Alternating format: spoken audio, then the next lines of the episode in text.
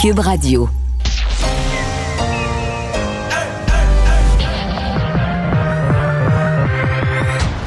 Deux, deux, deux, deux, deux animateurs cohérents, deux visions différentes. Une seule émission, pas comme les autres. Mario Dumont et Vincent Dessureau. Cube, Cube Radio. Bonjour, bonjour, bienvenue à l'émission 14 janvier. On va vous résumer cette journée au cours des deux heures qui s'en viennent. Il va entre autres être question euh, de vaccins. Le gouvernement, début d'après-midi, a précisé là, toute l'histoire de la deuxième dose. Bonjour Vincent. Salut Mario. Mais euh, là, on finit par trouver notre couvre-feu pas si pire, finalement, si on se compare aux Français. Oui, c'est sûr que ceux qui pensent qu'il y a juste ici, juste ici là, où le, le- le dictateur, euh, moi, pe- Legault... Je euh, pensais que Legault et Arruda avaient inventé la, la pandémie juste pour nous... Non? Ben, il faut croire que non, parce que d'autres pays... Mais j'ai euh, lu ça sur Internet, là. ben, Il y a des pays qui faisaient des couvre-feux avant le Québec, et il y en a qui en font après et qui les même les font de plus en plus sévères. Mais là, en France, c'est vraiment tôt, là. Ben oui, et surtout avec le mode de vie des Français où ça soupe tard, euh, ça, ça- ça- ça se couche plus tard. Euh, en France, donc, on annonce un couvre-feu à la grandeur du pays à partir de 18 heures. Parce qu'à Nice, il y a une petite région en sud de la France qui c'était déjà ça. Ben, il y a 25 départements sur 101 en France qui avaient déjà un couvre-feu. Certains à 20 h puis quelques-uns à 18 h. Et il faut dire qu'on a. Ce que ça a prouvé, c'est que ça fonctionnait. Jean Castex disait euh, les endroits où on a mis le couvre-feu, ça fonctionne. Euh, alors on l'étend à la grandeur du pays à partir de samedi 18 h. Les écoles vont demeurer ouvertes, mais il y a plein de nouveaux systèmes, entre autres pour éviter les éclosions. Et tout de suite, on va rejoindre Julie Marco et l'équipe de 100% Nouvelles. Trouver Mario Dumont dans nos studios de Cube Radio. Salut Mario. Bonjour. Alors, j'imagine que tu as suivi ce point de presse du ministre de la Santé euh, un petit peu plus tôt concernant ben, cette campagne de vaccination, mais surtout la deuxième dose qui serait donnée, selon Québec, là, entre la 42e journée, ça peut même aller jusqu'à 90 jours, alors que tant Santé Canada que l'OMS dit attention, il ne faudrait pas que ça aille plus loin que la, la sixième semaine, donc 42e journée. Ouais, euh, ça, ce qui me concerne, c'est la différence entre la théorie et la pratique. Et je dois dire que moi, je suis sur celle-là. Des fois, je me pose des questions, mais sur celle-là, je suis euh, fermement derrière l'approche du, du Québec. Et, et je vais donner un exemple. Allez demander à un chirurgien ou un orthopédiste qui a fait de la guerre, là, qui a fait des, des- des territoires en guerre, là, de l'aide à des, terri- des- des pays en guerre. Et demandez-leur, là, quand vous avez opéré là, un chirurgien, par exemple, quelqu'un avait une balle, est-ce que la désinfection, puis la façon de faire, puis tout ça, ça a été fait selon tous les protocoles enseignés? Ben, il va vous dire non. Euh, demandez à un orthopédiste là, qui a réparé quelqu'un avec les, les- les moyens du bord, est-ce que vous avez respecté tous les protocoles de l'orthopédie? Il va dire non. J'ai sauvé une vie, j'ai sauvé une personne, j'ai sauvé un bras, j'ai sauvé une jambe. Mais là, on sauve des vies. Donc, est-ce qu'on va faire la vaccination selon tous les protocoles prévus exactement comme les pharmaceutiques? Ben non, pas exactement. Est-ce qu'on va essayer de sauver le maximum de vies, de faire que les personnes vulnérables, les personnes qui risquent de mourir s'ils attrapent la COVID ou d'être très, très, très malades, d'en subir des, des dégâts à moyen terme, que le maximum de ces personnes-là vont avoir reçu au moins la protection d'une dose avant de compléter avec la deuxième dose, oui. Ceci dit, il fallait que le gouvernement fasse le point de presse d'aujourd'hui? Parce qu'on peut pas laisser complètement traîner ça? Il faut dire que la deuxième dose sera donnée. Je pense que Pfizer voulait être, entre autres, assuré là-dessus. La deuxième, la deuxième dose sera donnée, sera donnée à tout le monde. Mais voilà. Donc, euh, et moi, j'avais pas, honnêtement, moi, c'était déjà mon inclinaison, mais je pensais pas que c'était autant de monde. C'est un demi-million de personnes vulnérables de plus qui pourraient être vaccinées plus rapidement euh, parce qu'on reporte un peu la deuxième dose. Ça vaut la, le jeu vaut la chandelle, là, vraiment. Là. En même temps, c'est très hypothétique, hein, parce que c'est un premier vaccin. Bon, c'est un virus qu'on connaissait très peu jusqu'à tout récemment, puis encore, il y a beaucoup d'inconnus. Euh, Est-ce que la première dose va s'annuler, Mario, si on donne la deuxième dose dans 90 jours? Est-ce qu'il n'y a pas un risque de devoir euh, euh, revenir en arrière, revacciner des gens qui ont déjà été vaccinés?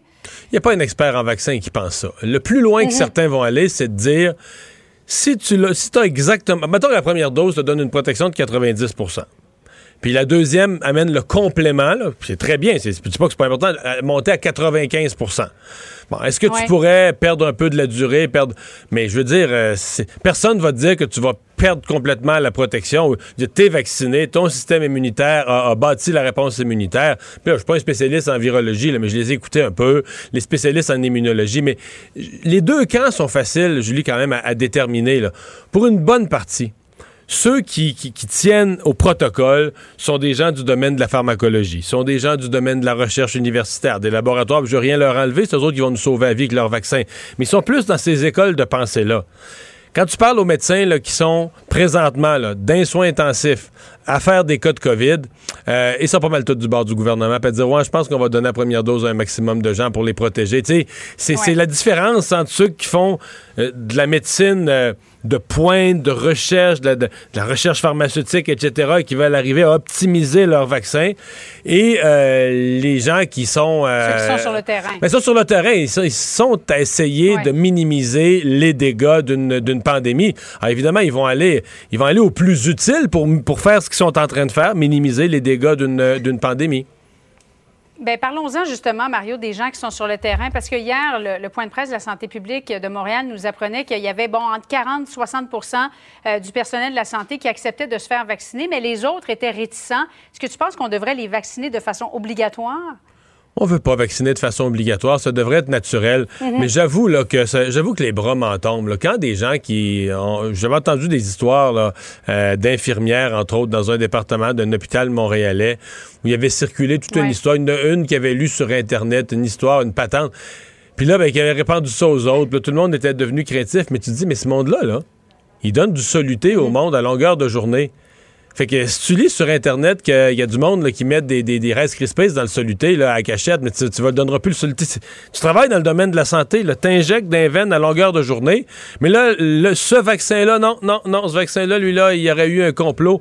Ben, voyons, là. Tu sais, euh, il faut, faut être sérieux. Donc, je comprends pas.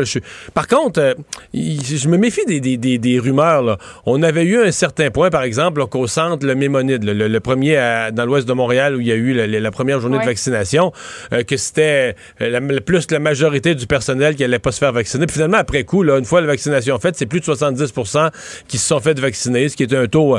on pourrait espérer que des gens qui travaillent dans la santé. Mais il faut faire attention. dans ceux qui le prennent pas, dans ceux qui le prennent pas, tu as des gens qui ont une épipène des allergies, donc qui ont peur d'un choc anaphylactique. Eux, c'est plus justifié parce qu'il y, a une cause réelle.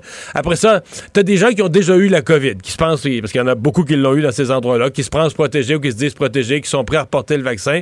Donc, il faut, faut, tout mettre ça aussi dans la balance.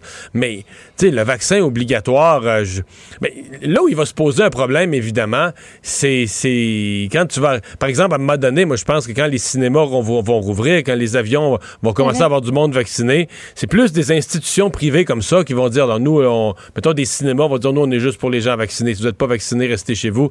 L'exclusion des gens vaccinés va se faire beaucoup plus comme ça. Parce que le public, mm. la majorité vaccinée, va réclamer que euh, les autres, ceux qui n'ont pas accepté de l'être, euh, restent chez eux en attendant. Là. Et s'ils sont capables de ne pas être vaccinés, c'est grâce aux 70 qui l'ont été. Oui, ouais, c'est toujours ça. Hein, c'est toujours ça. Mais donc là, mais je pense que ça va être plus que 70. Moi, je pense qu'il y, y, a toute cette idée qu'on veut pas être les premiers. Puis peut-être que les médias ont eu une certaine responsabilité là-dedans. Je me souviens du, grand cas qu'on a fait à Londres, quand la première madame a été vaccinée. Puis là, on a dit premier vaccin, premier vaccin. Il faut faire attention. Il aurait fallu dire peut-être le premier vaccin hors des protocoles de recherche, là, parce que dans les phases 1, phase 2, phase 3 des protocoles de recherche, le même vaccin avait été euh, injecté, euh, je pense dans le cas de Pfizer, c'était rendu en haut de 45 000. Donc, la première, madame, c'est pas la première, c'est la première qui a pas signé comme quoi les autres ont, signé comme faisant partie d'un protocole de recherche. C'est la première personne du public n'ayant pas euh, accepté d'être partie prenante d'un protocole de recherche, mais les dizaines de milliers d'autres, ils ont su ils ont reçu un vaccin pareil. Il y en a, qui ont c'est un placebo, par exemple, mais je veux dire, il y en a des dizaines de milliers qui ont reçu le vaccin avec si le vaccin euh, causait des, dommages terribles à la santé. Et là, dans certains, dans certains cas, les premiers vaccins remontaient à l'été, ils remontaient à plusieurs mois. Donc, s'il y avait des conséquences évidentes, on les aurait, on les aurait vues, mais c'est parce que on, présente la symbolique, évidemment, du début des, des campagnes de, vaccination comme le premier vaccin. Puis il y a des gens qui pensent vraiment que la madame, c'est la première vaccinée sur Terre. Mais c'est pas, pas exactement ça. Bon, Mario, parlons de cette nomination euh, que vient de faire la Ville de Montréal, cette nouvelle commissaire à la lutte contre le racisme. Le gouvernement Legault a dit euh, on n'est vraiment pas heureux de cette nomination. C'est une militante très euh, ouvertement opposée à la loi sur la laïcité, la loi 21. Est-ce que Valérie Plante a les moyens de se mettre François Legault, en tout cas son gouvernement, à dos en ce moment, à un an ou moins des élections? Moi, elle l'a pas plus ou moins à dos. Je pense que c'est déjà pas des, euh, c'est déjà pas euh, sur la même longueur d'onde. Encore moins sur cette question là, du, du, du, racisme systémique, etc. Euh, dans le cas de Mme Plante, elle était contre, ouvertement contre la loi sur la laïcité. Donc, par contre, bon, cette cette dame, Mme Manaï, je dois dire, je l'ai reçue ce matin, habile politiquement, certainement, il faudra lui reconnaître ça, très habile politiquement. Euh, Bon, les propos les plus radicaux, elle prétend ne pas les avoir tenus. Là, j'avoue, euh, moi, j'ai des rapports de presse. Est-ce qu'elle a été mal citée? Est-ce qu'on lui a attribué les propos de quelqu'un d'autre? Est-ce que des vérifications vont être faites au cours des prochains jours qui viendront dire qu'elle n'a pas dit la vérité ce matin en entrevue? Je peux pas le dire à ce moment-ci. Je sais juste que moi. Là, tu parles de suprématisme, là, lorsqu'elle parlait de la loi 21. elle parlait de la loi 21 comme une loi de suprématisme. C'est ça. Si elle a dit ça, sincèrement, ça n'a pas de bon sens. C'est pas, pas mhm. juste une accusation contre la loi. C'est une accusation contre le gouvernement du Québec, contre la société québécoise, contre toute la population qui aurait voté pour soit la CAQ ou le PQ, les partis qui ont adopté la loi 21. Donc, euh, ça, ça serait trop, à mon avis. Ça, ça, ça Bon, est-ce qu'elle l'a dit, est-ce qu'elle l'a pas dit? Certainement que. Elle a dit, je suis pour la laïcité, mais je suis contre la discrimination. Oui, elle dit, non, elle se dit effectivement, enfin entièrement pour la mhm. laïcité. Non, disons qu'entre ce que, entre ses propos passés que je pouvais lire dans le journal et ce qu'elle m'a donné comme entrevue ce matin, il y a deux mondes. C'est deux personnes différentes. Donc, euh, bon, peut-être peut-être que les militants qui militaient avec elle dans des marches contre le racisme ont trouvé qu'en entrevue ce matin, ils se sont dit, bon, ben là, elle est rendue fonctionnaire à Ville de Montréal, elle s'est trouvé une belle job, ben c'est assez ramolli, là, là, elle a adouci ses positions. Elle, elle jure que non. Elle dit que c'est toujours le genre de, vocabulaire très inclusif, puis qu'elle avait amené tout le monde ensemble. Ben, par contre, la, réaction du gouvernement du Québec, je l'ai peut-être trouvée euh, un peu forte. Euh, c'est-à-dire que euh, de parler de la part de la ville d'une erreur tu sais, c'est quand même le gouvernement du Québec, des fois, il faut que tu sois un petit peu au-dessus de la mêlée, que le gouvernement mhm. laisse, euh, que le gouvernement laisse des, commentateurs, des chroniqueurs, des gens poser les questions, mettre la pression sur l'administration, plante, c'est une chose, mais euh, que le premier ministre, que, dire, que le cabinet du premier ministre, au nom du premier ministre, aille de propos aussi durs, je suis pas sûr. Je suis pas sûr que c'est si bon que ça. C'est peut-être oui, de l'énergie euh, peut-être pas euh, placée au, bon endroit. Euh, Mario, Ottawa, bon, le bloc qui est, qui est actuellement dans l'embarras, le parti qui est accusé d'avoir répandu des rumeurs, allégations concernant le nouveau ministre des Transports, Al Gabran. Yves-François Blanchette a dit qu'il avait été beaucoup trop près du mouvement islamique politique. Est-ce que Yves-François Blanchette est allé trop loin, selon toi, Mario? Euh, ben, c'est pas d'hier. Là. Ces histoires-là circulent depuis qu'il est élu. Euh, l'idée mhm. que lors de sa première assemblée, euh, il, aurait, il aurait été dit euh, l'islam a gagné parce qu'il avait gagné son élection dans son comté. Toutes ces affaires-là circulent. Bon, c'est juste que c'est en 2005. Là. Ça commence à avoir du poil. Oui, parce qu'il a été élu une première fois jusqu'en 2008. Après ça, il, est revenu. Deux, c'est pour ça que je dis que ça commence, ça commence, à, ouais, ça commence à avoir du poil blanc, ces histoires-là. Ça commence à être vieux, là, tu sais. Puis il a été ben élu, réélu, ré-ré-réélu depuis ce temps-là. Fait que c'est pour ça, tu sais, même euh, moi, je savais ces histoires-là, mais lorsqu'il a été, lorsqu'il a été nommé cette semaine, quand j'ai fait mes commentaires, tout ça, mm-hmm. j'ai pas ramené ça. À un moment donné, il faut, faut en revenir. S'il avait tenu des commentaires du même genre à répétition à la Chambre des communes, euh, c'est une chose. Mais là, à ce compte-là, le Bloc aurait dû le dire avant. Il était, là, je comprends que c'est une grosse promotion de devenir ministre des Transports. Moi, je suis bien plus inquiet. Est-ce qu'il va être compétent comme ministre des Transports? Parce qu'il part de simple député ministre des Transports, mais il était le secrétaire parlementaire personnel de M. Trudeau jusqu'à jusqu'à temps de devenir ministre des Transports. À ce compte-là, le Bloc aurait pu le critiquer dans ces, euh, dans ces fonctions-là aussi. Bon, maintenant, moi, je suis plus inquiet. Je regarde Marc Garneau, le nombre de dossiers qu'il laisse pour l'industrie aérienne, etc., etc., tout ce qui traîne au ministère des Transports du Canada. Euh, je me mhm. dis, c'est des grosses chaussures pour quelqu'un qui n'a jamais été ministre. Est-ce que c'est vraiment la bonne personne, donc, à avoir comme ministre des Transports au fédéral? Ils disent qu'il faut laisser la chance aux coureurs. oui, comme on dit. Merci. Salut. Bon après-midi à toi. Alors Vincent, dans les nouvelles, d'abord faisons le bilan des cas chez nous. Un nouveau plateau, mais qui est quand même élevé, moins, moins que le plateau de 2500 cas. Oui, et euh, mais c'est quand même effectivement une baisse, Mario. La semaine dernière, euh, à la même date, jeudi, on était à 2500. On était à 2132. Je remontais sept jours avant, c'était 2800. Euh, raison. Par contre, moi, je, faisais cette comparaison, pour ça je faisais l'autre. Je me disais, on a eu un plateau autour de plusieurs jours à 2500 et plus. Mais là, quand même, les quatre derniers jours, on est 18, 19, 20, 21. 18, 19, 2000, 2100. C'est comme c'est pas c'est un nouveau plateau, on pourrait dire autour de 2000, mais c'est pas dans la bonne direction maintenant. Ouais, il faut toujours faire c'est la moyenne de la semaine, on verra. Ouais, on verra à la fin de la c'est semaine. souvent de le quoi ça a samedi où ça culmine avec un gros chiffre qui impressionne tout le monde. Euh, donc on verra. Ben, si, on, si on reprend là, le 31 janvier, donc il y a exactement deux semaines, c'est 2800 cas euh, pour un jeudi. C'est le 31 décembre. 31 décembre. Oui, t'as dit Et, euh, 31 janvier. 31, fait bien de me reprendre, 31 décembre, 2800, donc là on est à 2100. Il faut remonter euh, à la moitié du mois de décembre, comme hier, pour retrouver des chiffres aussi bas. Euh, 2132 cas, 64 décès, par contre, les décès c'est encore élevé, 7 personnes de plus hospitalisées. On a hâte de voir que ça, ça puisse descendre. Une personne de plus aux soins intensifs. Euh, Montréal encore très touché à 800 cas. Euh, Montérégie 347. Et si on se compare à l'Ontario, on a un peu une montée similaire. Là, l'Ontario s'est détaché là, à 3300 cas aujourd'hui. Euh, eux, il n'y a pas de baisse. Non, eux, ça monte, là. Avec 62 décès, euh, c'est le bilan présentement dans la province voisine. Bon. D'ailleurs, peut-être juste un Oui. point euh, là-dessus sur, les, sur toutes les statistiques qu'on a. Le Parti québécois demandait aujourd'hui de voir là, les, les, les, euh, les hospitalisations par région, parce qu'on a, on a juste le gros chiffre euh, au niveau de la province. Joël Arsenault, le, le porte-parole du parti en matière de santé, disait si c'est si critique, là, les hospitalisations, pourquoi pas avoir un portrait par région pour pouvoir savoir à quel point c'est critique. C'est intéressant. Il faudra voir si le gouvernement euh, Va donner euh, suite à va ça. donner suite à ça. On en a parlé tout à l'heure avec euh, Julie Marcoux, le débat sur toute la question de la deuxième dose là, qui, qui paraît prendre de l'ampleur. Bon, Québec a bien expliqué sa position aujourd'hui, mais du côté fédéral, on semble pas, on semble pas assouplir la sienne là, pour accepter la, la- la vision de Québec. Effectivement, alors qu'on dit euh, qu'on peut attendre jusqu'à 90 jours, on est prêt à aller jusqu'à 90 jours pour la deuxième dose au Québec. Mais il y avait un rappel euh, au niveau fédéral aujourd'hui qu'on n'est pas d'accord euh, au niveau de la santé publique, de Santé publique Canada. Euh, le docteur Nou là, qui euh, affirmait qu'au-delà de 42 jours d'intervalle entre les deux doses, euh, on ne connaît pas l'efficacité, on n'existe pas de données donc pour montrer l'efficacité à la fois de Pfizer et Ouais, Mais ça, mais ça, t'as entendu la réponse à ça des, mé- des médecins qui sont pour, qui appuient le gouvernement. Ils disent, c'est sûr, ils disent, Pfizer et Moderna devaient faire une étude. Ils n'ont pas le temps, là, en- ils ont fait de leur étude en trois mois, ils n'ont pas le temps de faire 14 études, ils font une étude. Puis eux, ils, ils vont à l'œil. Ils disent, d'après moi, l'idéal, le, le maximal, là, ce serait trois semaines ou quatre semaines. Ils établissent avec les meilleurs experts. C'est quoi le rappel, ce qu'on appelle le rappel, le deuxième vaccin, c'est quoi l'optimal? Mettons, c'est quatre semaines.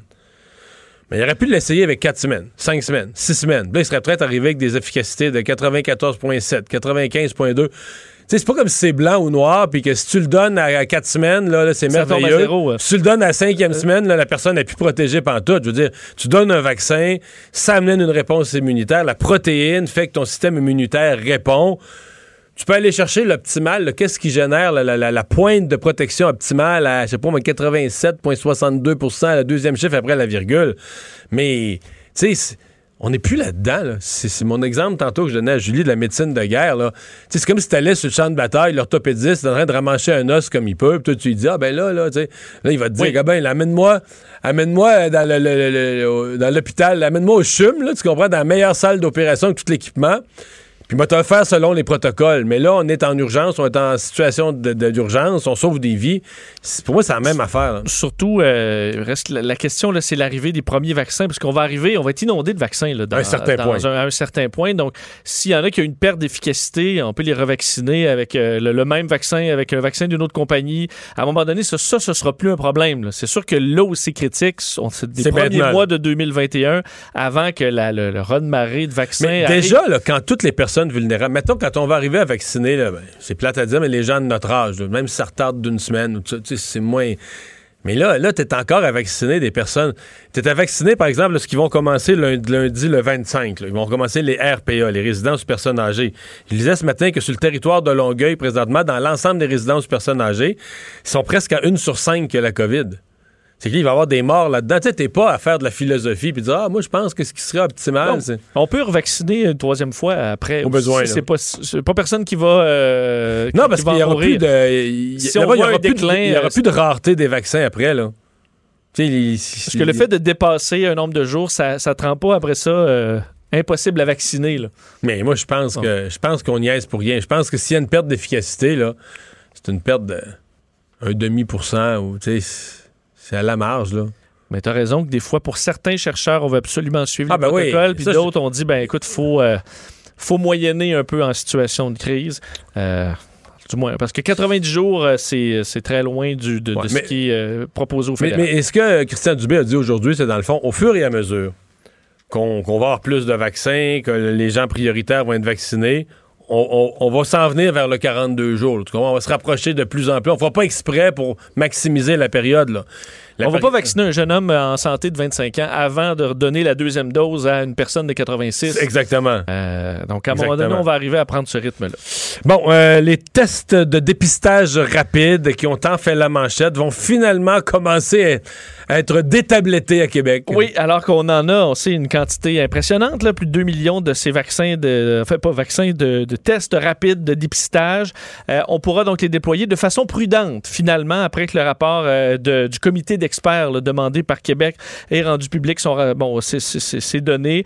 Euh, ce qu'on dit, c'est que, donc, le, le- le gros débat, c'est très rapide, mais c'est moins fiable. Donc, il y a un avantage. La rapidité compense un peu pour le manque de fiabilité dans certains scénarios. Mais moi, je trouve que les, médecins, là, entre autres, j'ai parlé à un ce matin, son nom m'échappe, qui décrivent mieux ça. Moi, j'ai bien aimé.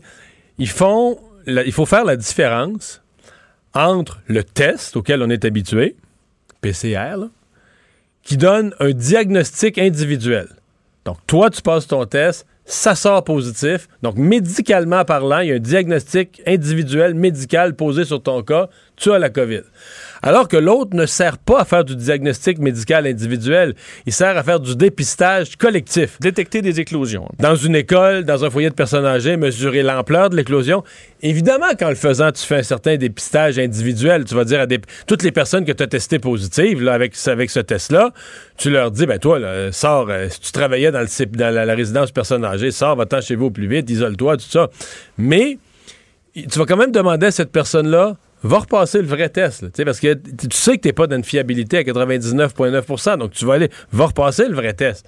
Sauf que, si tu testes, mettons, dans une polyvalente, tu testes tous des groupes, tu vas avoir une idée, est-ce qu'on est en présence de un seul cas isolé ou on est en présence d'une grosse éclosion? Puis je comprends pas qu'on n'est pas... Il y a quelque chose qui m'a échappé, là. Oui, parce que je comprends qu'il faut que les gens comprennent que ce n'est pas. Si tu es. Ça te dit que tu n'as pas la COVID, là. ça veut pas dire que tu l'as pas, parce qu'il y a beaucoup. Il, a, il y a un 10 Ce que veut dire, c'est qu'il y a un 10% de faux négatifs. C'est ça. C'est là, mais ça veut pas, ça veut pas dire qu'on n'est pas capable de comprendre que c'est un échantillon dans le temps pour dire est-ce qu'il y a une éclosion dans ce milieu de vie-là ou dans le milieu scolaire? À 90 s'il y a une éclosion, là, tu vas avoir. Tu vas le détecter. Tu vas l'accrocher. Peut-être que s'il y avait de il y a 23 personnes qui l'ont. Sur les 23, tu vas en avoir testé 21 ou 22.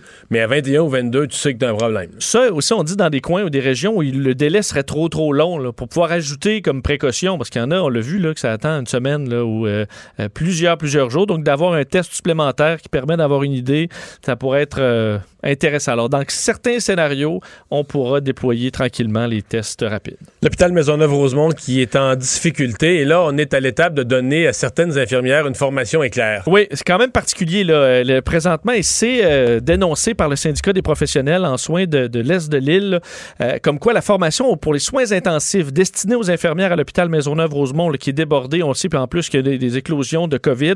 Euh, cette formation-là, quand tu passes aux soins intensifs, normalement c'est trois mois et là présentement c'est quelques heures.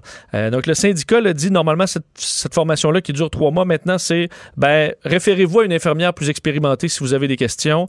Euh, et voilà, allez travailler aux soins Donc, le intensifs. syndicat dénonce ça? Le syndicat dénonce C'est ça. intéressant. Qu'est-ce qu'il propose? Euh, ben, en fait, tu te fais raison parce qu'il manque de personnel. Donc, euh, je pense qu'on souhaite qu'il y ait ce personnel-là qui c'est arrive. Les gens qui dénoncent en situation d'urgence comme ça, t'es comme, OK, bon, c'est bien intéressant. Qu'est-ce qu'on fait? Oui, mais c'était quand même un On a on n'a pas on manque de personnel infirmier aux soins intensifs, là. Fait que, euh, qu'est-ce qu'on fait, là? C'est à, mais c'est à mieux. Non, mais je veux dire, si t'en as à nous proposer, là, euh, je, je vais être le premier, je vais supporter ta dénonciation. Mais si ma mère est aux soins intensifs et qu'il n'y a plus de personnel, là, tu fais quoi, là? Tu as tout à fait raison. Dit normalement, euh, c'est, c'est- en fait, que ces infirmières-là sont privées d'une formation qui est, qui est solide euh, dans un moment qui est critique euh, et que le Ah, c'est moral. intéressant, intellectuellement, c'est bien intéressant. Mais que le moral des troupes aussi est à son plus bas et que tout le monde est brûlé parce qu'il y a manque ça, de je le personnel et que Non, les ça, je le infirmières sont fatiguées. Mais c'est vrai que là, si en plus tu te prives de, de, de, de- de nouveaux personnels qui arrivent parce que tu leur donnes trois mois de formation, que là, dans trois mois, Mario, c'est le printemps. Là. On est quand même rendu loin. Le, le gros de la pandémie va être passé. Euh, oui, tout le monde, euh, beaucoup de gens vont être vaccinés. Donc, c'est compliqué. Parce que si explique- tu fais travailler ton personnel déjà formé encore plus en temps supplémentaire, je pense pas que tu leur fais du temps supplémentaire obligatoire, tu les fais travailler 16 heures par jour. D'après moi, ça aidera pas leur problème de motivation, là. non. Puis d'épuisement. Ça peut montrer à quel point le problème est quand même grave. Oui, oui, tout à fait. Euh, ça montre ça. C'est juste, au- juste que devant pareille crise, je sais jamais quoi faire devant quelqu'un qui se présente puis qui dénonce. Tu dénonces. Bon, tu dénonces. Mais quand même un chiffre, on dit en un mois là, à Montréal, pour montrer à quel point ça peut aller vite, euh, on est passé de 320 hospitalisations à 740 en un mois. Donc, on a une capacité Ouais. de 1000 lits. Alors, tu vois à quel point on peut se rapprocher de ce, de ce 1000 lits-là, le trois quarts des lits COVID qui sont occupés. On fait du délestage, là, ça permet d'en ajouter, mais le délestage, ça cause d'autres problèmes, on le sait. Il y a combien de cas aujourd'hui? 2132? 2132, ouais. Je le dénonce. je compte ça. T'es contre les... euh, ouais. Trop de cas, je le Ça dénonce. fatigue. Je le dénonce. Wow. C'est constructif, hein? On, On, a plein de on en a plein de solutions, par contre. Bon, tu vois. Il faut que les gens embarquent. Culture et société. Mais à la fin, il va y avoir 30 candidats de retranchés. C'est le plus gros challenge jusqu'à maintenant. On va découvrir peut-être quelqu'un qui sort des sentiers battus. C'était vraiment difficile. C'est une lourde tâche. J'ai l'impression que la personne qui croyait le moins euh, avoir rapport ici, c'était toi. Moi, je vais t'arrêter tout de suite. Détends-toi, là, puis prononce les consonnes et respire. Hey, c'est Star Academy! C'est Star Bonjour, Academy. Anaïs. Bonjour, messieurs. J'ai excité bien raide. Ah oui? Ah, ben absolument. J'ai eu la chance de voir 14 minutes, 14 minutes de bonheur. Et là, on a au bout du fil Grégory Charles, le professeur de voix. Bonjour. Salut! Salut! Comment ça va, Grégory? Ça va très bien. On est occupé. On Ouais. est occupé. Dis-moi, qu'est-ce que les gens vont découvrir? Et toi, qu'est-ce que tu as retenu de cette rencontre-là? Parce que c'est le camp qui commence en fin de semaine, soit le 17 à 19h à TVA. Là, on va voir les 60 candidats. Comment ça s'est passé, ce gros euh, camp-là? Euh, ben, d'abord, ça s'est passé avec euh, distanciation. Ça s'est passé avec respect des règles sanitaires. Ça s'est passé aussi un peu comme un condensé de ce que c'est euh, Star Academy. Euh, et donc, euh, ce que les gens vont voir, là, ils vont voir beaucoup de jeunes extrêmement talentueux.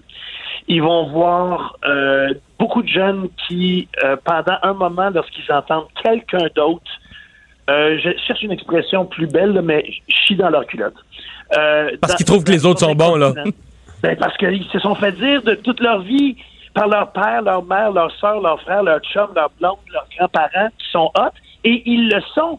Mais là, subitement, ils rentrent dans un atelier, ils font une performance, l'autre personne à côté les, les, les époustoufle totalement. Fait que là, il y a un petit moment où ils font comme qu'est-ce que je fais ici? Moi, j'ai pas rapport, je vais m'humilier. Puis après ça, il arrive une chose extrêmement importante. Ils se disent Attends une minute. Elle, elle a ça, euh, lui a ça, moi j'ai peut-être aussi quelque chose que je suis capable d'offrir qui est qui est moi, qui est unique. Et donc on et on aperçoit ça dans ce dans le, le, le bootcamp, euh, euh, dans ce camp euh, vraiment condensé qu'on présente. Euh, on va voir euh, on va voir des jeunes qui pensaient qu'ils n'étaient pas créatifs euh, découvrir qu'ils ont une capacité avec euh, Ariane et puis euh, ses collègues. On va voir des gens qui, euh, des fois, sont pas capables de mettre le doigt sur qu'est-ce que c'est qui leur fait peur ou qu'est-ce que c'est qui les anime euh, à vouloir chanter, se faire psychanalyser par Lara Fabian. Et euh, on va et on va voir un paquet de jeunes qui euh, découvrent qu'il y a peut-être du travail à faire pour savoir comment respirer, comment placer leur voix, comment prendre soin de leur corps, euh, comment ça marche le rythme, comment ça marche l'oreille, l'harmonie dans mes ateliers. Et on, va aussi voir à quel point ça prend pas beaucoup de temps avant qu'un gars de 29 ans, mettons, euh, qui pour lui se dit si ça marche pas, c'est organisé, qu'est-ce que je fais après, se lie d'amitié avec une fille de 16 ans qui, elle, a jamais chanté devant personne, mais quelqu'un lui a dit qu'elle avait du talent et elle en a. Euh, et puis de voir comment rapidement ils veulent s'aider, ils veulent que le meilleur arrive à l'un et à l'autre. Moi, je pense que cette année, là, c'est la meilleure année pour voir un concept comme ça à l'Académie, parce que d'abord, c'est un concept de confinement. C'est ça l'idée. On les met ensemble dans une maison, puis on ils vont pas à l'extérieur. Et, et, mais la deuxième raison, c'est que on a tellement vécu loin des autres que de voir un collectif de monde qui veulent passer d'un point A à un point Z, je pense que ça va être extrêmement inspirant. On va aussi avoir la chance de voir Lara et euh, Ariane pleurer souvent devant des candidats qui, puis moi aussi, devant des candidats qui nous époustouflent euh, par leur, leur charisme, par leur, euh, leur voix, par leur désir aussi. Grégory, au niveau de le fait que vous êtes professeur, vous êtes assez direct. Moi, c'est ce que j'ai vu quand même dans les premières minutes. Vous n'êtes pas là nécessairement pour dire à tout le monde tu es extraordinaire, continue, tu rien du tout à travailler. Hein. Par moment, euh, vous dites des choses qui sont pas nécessairement agréables à, à, entendre, en fait, mais qui sont nécessaires. Est-ce que entre les professeurs, vous avez eu un moment où vous vous êtes toutes parlé en vous disant bon ben là, nous, on veut quand même qu'il y ait de la rigueur, on va être assez strict. Des fois, faut péter la ballonne de quelqu'un, mais faut le faire si on veut que les gens avancent. On n'a pas eu besoin de, de conciliabule pour faire ça. Moi, ça fait longtemps que j'enseigne. Je, je, ne pense pas que d'être complaisant, ça aide qui que ce soit. À, aucun moment. Euh, c'est drôle, on te croit. Oui, non, je ne pas, que ça, pas que ça avance. Il faut être rigoureux, il faut vouloir, il faut, faut montrer qu'on a le désir d'avancer, d'apprendre. Euh, c'est pas tout que, que d'avoir calculé. Et moi, j'ai, du talent, puis je pense que cette académie, ça va me permettre que les gens me voient, puis ça va faire avancer ma carrière. Oui, ça, il n'y a aucun doute. C'est une belle conclusion. Mais il faut venir là en se disant, tant minute. Euh, si quelqu'un me dit que j'ai euh, j'ai à travailler quelque chose, je vais le travailler. Si quelqu'un me dit que mon oreille c'est pas tout à fait évident, puis que peut-être dans mon écriture j'aurais pu me forcer un peu, ben je vais profiter de ça pour euh, le faire puis aller plus loin. en même temps, je comprends bien que moi, ce que je dis et ce que d'autres disent à des jeunes candidats, devant la, une caméra, là, ça va passer à la TV, là, je comprends comment, au départ, ils reçoivent pas ça en disant ben merci beaucoup de me critiquer. mais, mais je sais par expérience, parce que j'étais pareil la dernière fois qu'on a fait cette académie, euh, et que je côtoie maintenant des Mélissa Bédard, puis des Andréane Amalette, puis des Simon Morin, puis des euh, Olivier Dion, puis des euh, François Lachant, tous des gens là, qui sont encore dans le milieu, puis qui chantent, là, et qui me disent hey, merci d'avoir insisté pour que je travaille sur ça ou que je travaille sur ça, parce que je suis tellement meilleur maintenant, puis ça m'a permis d'aller plus loin. Alors, c'est pour ça que, que c'est fait comme ça. En même temps, honnêtement, j'aimerais mieux leur dire ça en privé. J'aimerais mieux leur dire qu'il n'y a pas deux millions de personnes qui soient témoins de, de ce sur quoi j'ai mis le doigt. Mais c'est ça. Mais ça nous intéresse, nous aussi, de l'entendre, Grégory. ben, c'est sûr. Puis en même temps, là, euh, les gens qui aiment le sport, là, un camp d'entraînement, quand ils vont dans, dans le, mini-camp d'entraînement, j'espère que les coachs, ils leur disent pas tout a été fantastique. Change rien. T'es super. Oh, mais by the way, tu vas peut-être pas faire l'équipe. moi, ma job, c'est de les aider à s'améliorer, à être meilleurs, qu'ils restent ou qu'ils restent pas. Et, il faut que tu saches aussi que j'ai passé mon temps à dire à ceux qui étaient incertains, qui étaient insécures, j'ai passé mon temps à leur dire si jamais là, vous n'êtes pas choisi, vous n'êtes pas du dernier groupe, hey, passez les, les 3, 3, 4, 5 prochaines années à prouver qu'on avait tort. Prouver qu'on a été complètement con de ne pas vous prendre pour ça. Trouver tous les moyens parce que ce n'est pas la fin. Et peut-être que les jeunes à qui tu dis une affaire, puis ça les choque au départ, ils retournent chez eux puis ils disent Ouais, c'est un peu vrai. Et c'est peut-être ça l'élément de motivation qui va les pousser plus loin que n'importe quoi d'autre. Grégory, merci beaucoup. Bonne saison. Salut. Ça va être sûrement. je vous le dis, c'est bon, là. C'est ah vraiment, c'est lumineux. On est complètement, je dis pas que Sauf que là, ça va débarquer vite. Là. Ils partent 60. Ils partent 60 dimanche. 30 sont éliminés. L'autre dimanche 30 suivant. 30 sont éliminés de première. 30 sont éliminés. Ensuite, il y a 30 autres personnes et on va découvrir qui entrent dans l'académie. Ça, c'est 12, commencer 14. officiellement. On est un de plus, donc on est 14 cette année. Et euh, ça commence le 14 février prochain. Ça va être le fun. Parce qu'on ah, je pense que ça va marcher. C'est ouais, vraiment. Euh, parlant de spectacle, c'est l'investiture de Joe Biden la semaine prochaine. Il y a toujours des artistes, hein, puis on se questionne. Hein, j'étais là pour l'investiture de Trump et la plus grande vedette c'était Three Doors Down, alors que j'avais vécu Obama et c'était Aretha Franklin, U2, Beyoncé, mm. les autres. Là, on revient un peu plus à ça. Les démocrates sont plus près des ah, artistes. Oui, écoute, il y avait Three Doors Down, c'est la, formation la plus connue. Il y avait aussi Lee Greenwood, euh, qu'est-ce qu'il chante? Ah, on l'oublie facilement. Toby Keith aussi. Donc, je l'avais vu. OK, ça, tu l'avais vu. Donc là, ça va complètement ailleurs. L'Amérique unie, donc ce sera le, nom, en fait, de ce gros spectacle-là qui sera animé par Tom Hanks le 20 euh, janvier prochain. Et il y a plusieurs artistes qu'on a ajoutés, notamment Lady Gaga, qui va chanter l'hymne national sur les marches du Capitole. Il va y avoir plus de 20 000 policiers. Airbnb, je sais pas si vous avez vu, mais a annulé tout. C'est impossible de, de, de louer présentement une chambre. On s'est dit, s'il y a du, euh, si- s'il y a de la brave camarade, ils viendront pas chez nous. ils viendront pas coucher chez nous.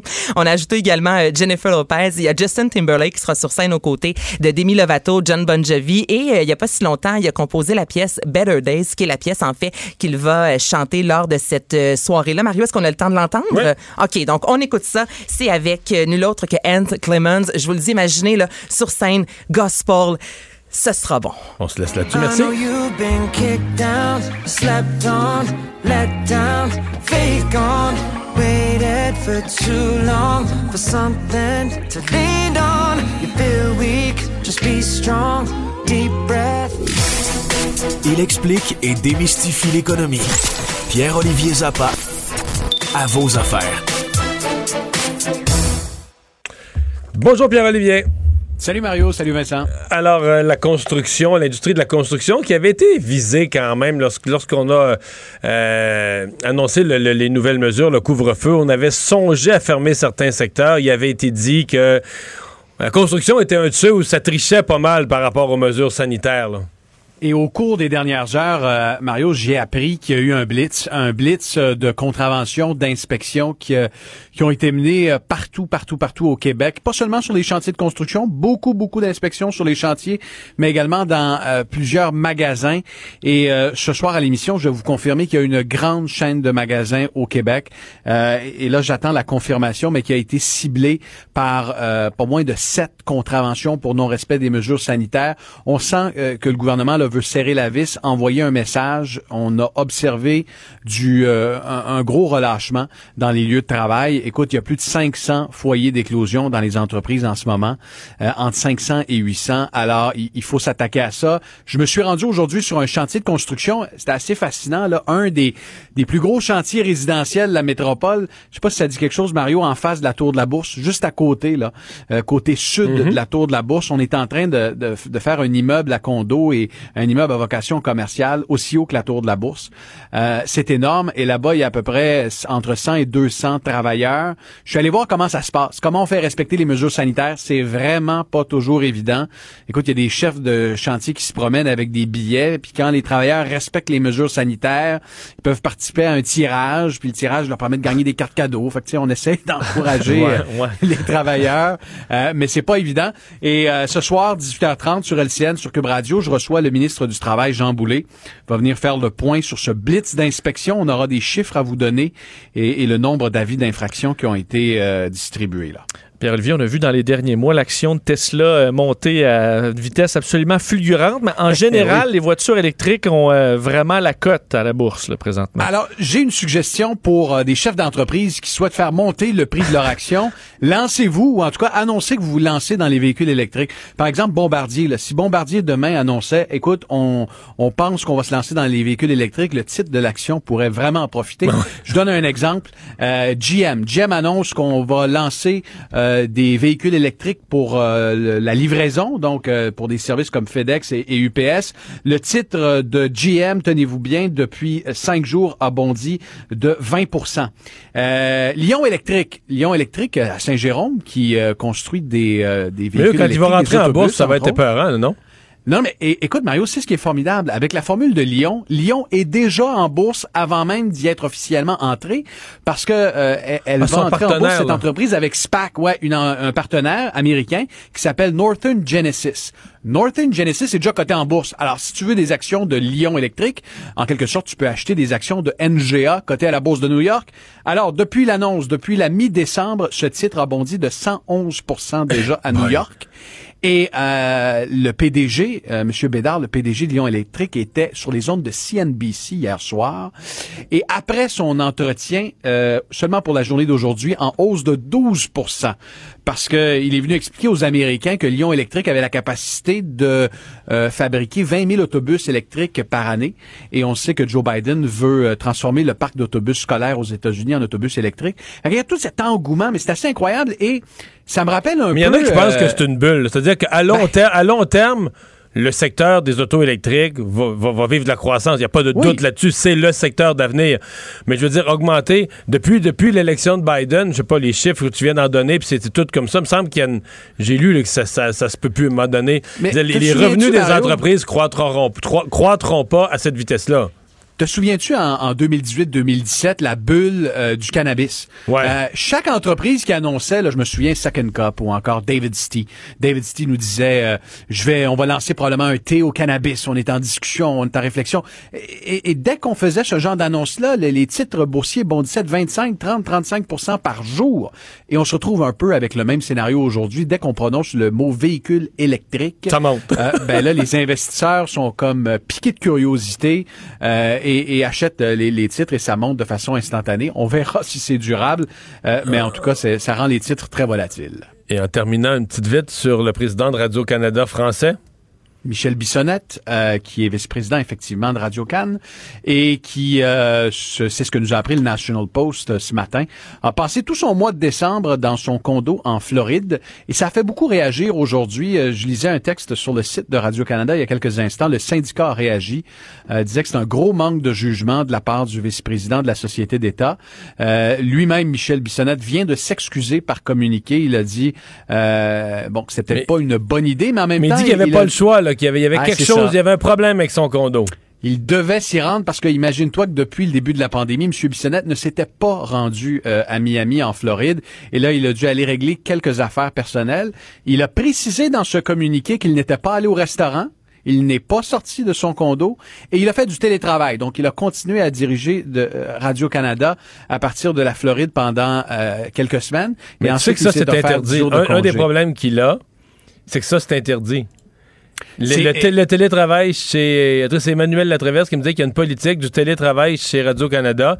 Il faut être. Si tu un chalet ou n'importe où tu fais du télétravail, il faut Ah que tu sois à moins de trois heures d'être rapatrié à ton poste.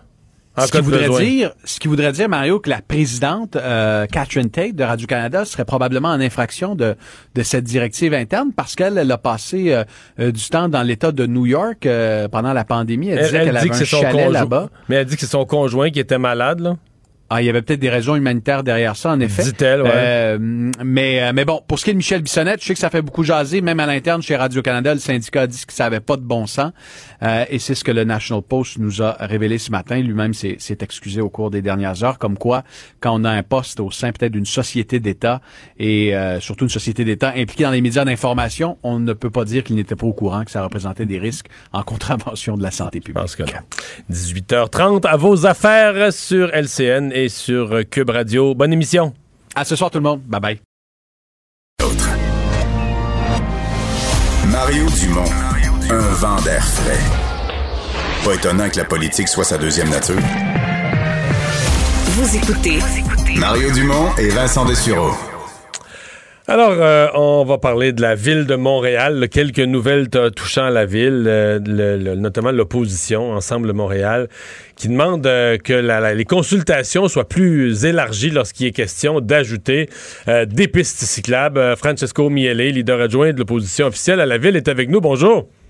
Bon après-midi, M. Dumont. Est-ce que la, vous trouvez que l'administration Plante a exagéré sur euh, les implantations de pistes cyclables durant l'été passé? Tout à fait. Elle nous l'a démo- démontré euh, pendant 2020 et euh, avec un, un réseau express vélo, le rêve qui va s'étendre sur près de 184 kilomètres sur 17 axes artériels, donc disons des, des rues à, plus forte circulation, ben on, demande qu'avant d'intervenir sur ce genre de rue-là, euh, de boulevard entre autres, ben, euh, qu'on consulte les citoyens qui auront à subir les impacts. Ouais. Euh, les. euh, comment dire? Les, pistes cyclables. ou Est-ce que vous sentez qu'on est euh, du côté de la ville mu, poussé par une, une idéologie? Est-ce que vous trouvez, au-delà de la consultation, est-ce que, euh, euh, est poussé par une idéologie ou est-ce qu'on est dans le pratico-pratique pour essayer de permettre à tout le monde de vivre ensemble? La réalité de l'administration Plante et de Projet Montréal, c'est que ils ont toujours un agenda politique qu'ils poussent avant tout. Ils nous l'ont démontré depuis trois ans. Euh, à chaque fois, ils imposent, ils mettent l'avant un projet et sur la base de la grogne euh, citoyenne euh, des marchands, ben, ils vont reculer à, à- à tâtons. La réalité, c'est qu'on peut plus fonctionner comme ça. Ça finit par coûter plus cher. Aussi mieux d'être transparent. C'est la base sur laquelle l'administration Plante s'est fait élire, mais c'est aucunement la façon qu'il gouverne depuis trois ans. Nous, on demande justement que des études d'impact sur la circulation soient faites qu'on divulgue ça en amont à la population, aux résidents limitrophes de ces rues-là. Imaginez sur le boulevard Bellechasse, sur Bellechasse, c'est 800 cases de stationnement qui ont été retirées. Il y a des euh, rues euh, où est-ce que euh, mais, est-ce qu'un parti montréalais, là, je pose la question sur le vôtre, va pouvoir un jour parler en bien des automobilistes. Pas dire il faut maximiser le nombre d'autos. On le sait qu'il faut réduire le nombre de voitures. Mais juste, juste mentionner le droit des automobilistes, que c'est, des citoyens qui ont le droit d'exister, que dans certains cas, euh, c'est des gens qui vont reconduire euh, un proche, un enfant, une personne âgée, un rendez-vous, tout ça. Parce que c'est, tant que l'automobiliste est l'ennemi juré de tous, euh, ben, tout le reste finit par arriver, là. Une chose est certaine, c'est qu'il faut arrêter d'antagoniser, d'avoir une guerre aux automobilistes et euh, faut avoir une cohésion. Donc la rue est là pour tout le monde. Oui, il faut trouver de l'espace pour des pistes cyclables, mais il faut que ce soit fait alors que euh, tout le monde y trouve euh, une juste part. Aujourd'hui, on a des boulevards, euh, même au niveau sécurité civile, je veux dire, en, termes de sécurité incendie, la police, l'ombudsman, tout le monde dit qu'on a de la difficulté lorsqu'on intervient sur des rues majeur à Montréal, type Saint-Denis. Euh, se rendre au centre-ville, c'est bien beau aujourd'hui, malheureusement, que le centre-ville est vide et c'est la raison pourquoi on ne voit pas les impacts sur le rêve Saint-Denis, mais la réalité, c'est que euh, on va revenir à la normale, on se le souhaite tous et c'est pour ça qu'il faut amener les citoyens à embarquer dans un changement, non pas les imposer. Vous avez vu les chiffres qui sont sortis tout à l'heure de l'Institut de la statistique du Québec? Les gens fuient Montréal. Les résidents fuient Montréal pour aller vivre en banlieue. Et ça, c'est d'autant plus euh, c'est d'autant plus triste parce qu'il faut euh, redonner cette, euh, ce goût de vouloir vivre en ville et, pas seulement démontrer que euh, la ville est, est, faite pour ceux qui veulent s'urbaniser. Euh, la réalité, c'est que faut retenir nos familles, leur donner des, des motifs de vouloir rester en ville, que ce soit pour des incitatifs et non pas toujours démontrer qu'on est là pour agacer ceux qui ont une automobile. Euh, souvent, les parents ont justement des enfants à transporter en, automobile. C'est pas toujours facile de, le faire en transport en commun ou en euh, vélo. Et c'est la raison pour laquelle faut le faire de façon euh, avec une cohésion et une acceptation sociale. Hmm. Est-ce que vous tenez l'administration Plante responsable de, la fuite de citoyens, la, de la fuite vers les banlieues? Très certainement une année record sous euh, l'administration Plante euh, porte euh, la signature Plante. Hein. Ils sont au pouvoir Mais c'est pas la faute de la pandémie. C'est pas la faute de la pandémie que les gens ont voulu plus d'espace vert, plus d'espace tout court? Euh, premièrement, je pense pas que les données de, de, la pandémie soient directement là-dessus. Il y a, il y a euh, un, certain nombre de, de ces euh, changements-là qui, qui, qui, avaient cours avant.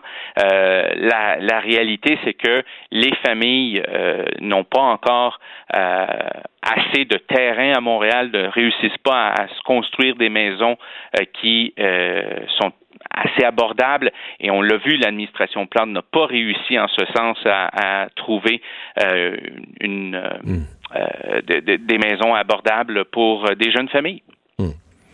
Bon, Ils ont haussé les taxes à chaque occasion. Dès la, première année, les dépenses augmentent constamment et c'est pas des jeunes familles qui peuvent se permettre souvent d'acheter dès la première occasion à Montréal. Monsieur Mielo, c'est année Monsieur pardon, c'est année électorale. Le projet Montréal, c'est clair, c'est Valérie Plante qui va être la candidate. Est-ce que votre parti accueille bientôt euh, Denis Coderre? Il sort son livre le 25 mars. Moi, je pense que la semaine d'après, il va être prêt pour se trouver un parti. Notre parti euh, mettra en place euh, une série de mesures pour choisir une ou un prochain chef et M. Coder est, comme tout autre candidat, le bienvenu dans la course. Ça, c'est ça, ça c'est sûr. OK. Est-ce que ça serait votre candidat à vous, mettons? On se parle juste vous et moi, là. Euh, disons comme président de caucus, je vais attendre de voir euh, tous ceux qui vont se porter euh, candidats. Mais est-ce qu'il y a des intéressés qui se sont pointés jusqu'à maintenant? Il y a très certainement des personnes intéressées qui euh, cherchent euh, à, à créer un, un consensus d'opposition contre euh, Madame Plante et euh, il y a des pourparlers justement au, au nom euh, d'Ensemble Montréal aussi. Une chose est certaine, c'est que euh, nous aurons tout intérêt à démontrer qu'on on a de plus fortes conditions gagnantes euh, à, se rassembler euh, contre Madame Plante et euh, autour de nous d'un nouveau chef. Mais qu'est-ce qui serait plus fort pour battre Valérie Plante? Un candidat flambant neuf mais sans expérience ou un Denis Coderre nouveau et recyclé? Là, c'est bon? Je pense que je pense que toute candidature euh, a ses, euh, avantages euh, et ça sera aux membres évidemment à déterminer ceux qui nous mèneront à la prochaine destinée de, la ville de Montréal.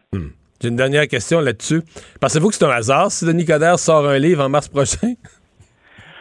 Regardez, euh, M. Coder euh, est une personne qui euh, a un vécu et, et son livre euh, très certainement euh, est à l'image de la personne qui euh, est une personnalité publique depuis des décennies au Québec et c'est fort normal que euh, euh, ça ça prend ce, ce cours-là. vous allez euh, le lire, vous allez le lire son livre.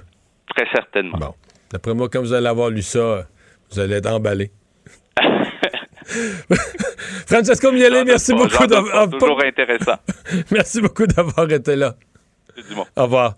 Francesco Miele euh, du parti Ensemble Montréal. Ben oui, c'est bien beau un parti municipal. Ça va prendre des candidats à mairie après ça, là. On s'arrête. Mario Dumont et Vincent Dessureau. Inséparables comme les aiguilles d'une montre. Cube Radio. Alors, Vincent, euh, dans les autres euh, nouvelles, euh, on, dit les médecins qui continuent à encourager les gens, à, malgré tout, à aller aux urgences, c'est-à-dire si vous avez une situation de santé, vous ne pouvez pas la traîner. Et c'est entre autres vrai pour les urgences pédiatriques. Oui, c'est quand même inquiétant comme, comme sortie, parce que depuis le début du couvre-feu, on voit des euh, moins d'enfants dans les urgences en soirée, en fait pendant les heures du couvre-feu, de sorte que selon plusieurs médecins, euh, il y, a des codes d'enfants dont les fractures, dislocations, lacérations ont, ont trop tardé parce que des parents croient qu'ils ont peur de se faire arrêter. Euh, alors, il y a un rappel aujourd'hui de plusieurs médecins pédiatriques, entre autres de l'hôpital Sainte-Justine, l'hôpital de Montréal pour enfants, qui disent, qui font un rappel aux parents, vous avez le droit, là. Vous avez le droit de prendre la voiture à 9 h le soir avec votre enfant qui s'est cassé le bras. Si vous faites arrêter, vous allez mentionner ça aux policiers et il n'y aura pas de problème. D'ailleurs, au retour de, l'urgence, vous allez avoir un papier du- du médecin ou du moins de l'hôpital qui confirme que vous êtes passé par la salle d'urgence. Donc ça, c'est quand même la base. C'est quand même important que tout le monde comprenne ça. Oui, absolument. Non, mais c'est bien, c'est bien quand même qu'il le précise. Ça démontre en même temps une volonté euh, très massive des gens de respecter que le couvre-feu, tu sais, quand on dit le couvre-feu, ça marche. Oui, mais ça montre qu'il y a quand même une, une incompréhension de que ça fait là, des là, à un non, mais tu sais, si le ça feu pogne chez vous, tu vas rester en dedans parce que c'est le couvre-feu. Non, non, non, Il y a non. quand même une logique à avoir. Ton enfant se casse le bras. Ouais, Tu mais disloques le bras. euh, Est-ce que c'est à ce point-là là, que des causes si graves, les gens sont, ce que les- oui? Le chef des urgences dit avoir vu ça. Moi, une des, une, ben là, une des craintes à l'autre, à l'inverse de ça, une des craintes que j'ai, je sais pas, est-ce que tu as vu l'histoire de Lucam? Il y a entre autres Jean-Denis Garon là, que je reçois à LCN de temps en temps là, sur euh, chroniqueur économique au, au journal. C'est un prof à Lucam. Tous les professeurs de Lucam, semble-t-il, ont reçu un papier rempli de Lucam pour leur dire qu'ils peuvent voyager à n'importe quelle heure. Ouais, c'est pas, ça pas supposé être ça le point. là. Mais lui, Jean-Denis, il dit exemple, il, non, mais il l'a dit sur Twitter aujourd'hui. Ouais. Il dit, regarde, moi, là. Un espèce de permis à toute heure. Ouais, ben, permis, permis de circuler pour son travail. Parce que moi, admettons, j'ai ça là, pour Salut Bonjour le week-end. Moi, mon, mon papier, là, donc de, de TVA. Toi, tu rentres à quoi, 3 heures du matin? entre- Même si j'étais un peu déçu en le voyant, ça m'autorise entre 3h et 5h, le samedi et le dimanche. Donc, je peux pas, moi, partir le soir Non, mais là, j'ai ça- mon papier, Parce mon que là, ton employeur TVA a fait les choses rigoureusement. Mais là, Oui, oui. l'UCAM, semble-t-il, donne une espèce de, de- Mais à tous, là. Donc lui, il dit Moi, je, je donne même pas de cours cet hiver. J'ai même pas de cours à donner qui exige mon déplacement. Puis j'ai le papier. Je pourrais sortir le soir. Ouais, il y a une incompréhension Puis aussi. là, euh, là, sens là, de la- mais là, la loi, l'UQAM, là. la question se pose pour les employés de bureau, la question se pose pour les, euh, les chargés de cours, etc. Parlant de ça aujourd'hui, quelqu'un m'envoie un dossier que dans les semble-t-il qu'il y a au moins un cégep. Je, me méfie, des fois, il se dit des affaires, les gens élargissent, mais un cégep où on a laissé entendre aux jeunes qu'on allait le donner aussi, tous azimuts. On a dit aux jeunes, là, des cours, des cours le soir, des laboratoires le soir, tous les étudiants vont avoir le papier. J'espère qu'on se trompe, mais ça, ça m'a juste amené à une réflexion à dire, OK, n'as-tu bien des employeurs? Parce que l'UCAM, c'est quand même pas une binerie, là, c'est quand même les, c'est un milieu Ouais, puis universitaire. on est dans l'épicentre, là. ah ouais, on est en On est plein au au cœur de Montréal où il y a des cas comme c'est pas possible. Mais je veux dire, est-ce qu'il y a beaucoup d'employeurs ou d'organisations ou de qui vont qui vont jouer à ça? Dire- parce que dans le fond le- l'explication c'est de dire ben là on commencera pas là, à vérifier là mettons les profs de l'UCAM là est-ce que chaque prof c'est quoi les heures de ses cours puis tout ça? Mais oui il faudrait que tu le fasses ou de la- C'est mais- pas si, c'est si compliqué là, de savoir Non, mais à quelle heure ça, une personne va travailler. Ben, c'est on va simplifier la vie là. on va envoyer tous nos employés on va leur envoyer un papier comme quoi ils peuvent se filer à n'importe quelle heure Sauf que, est-ce que si le policier t'arrête et décide d'investiguer un peu, t'auras beau avoir ton papier, ton papier te protège pas euh, de, pas, de tout ce que j'ai. Ben, parce que j'ai vu des cas de gens qui se sont fait arrêter et que le policier, ils ont montré leur papier, puis il y avait des- un paquet de questions qui venaient avec quand même. Là, en disant, ben, j'ai mon papier, puis ça dit, ouais, mais ton papier, là, tu peux, peut-être vraiment imprimé travailler? chez vous. Là. vas-tu vraiment travailler là? ouais, c'est pas ton certificat de naissance. Là. Je veux dire, c'est quand même un papier euh, fait par l'employeur euh, avec des, des- des- critères du moment. Là.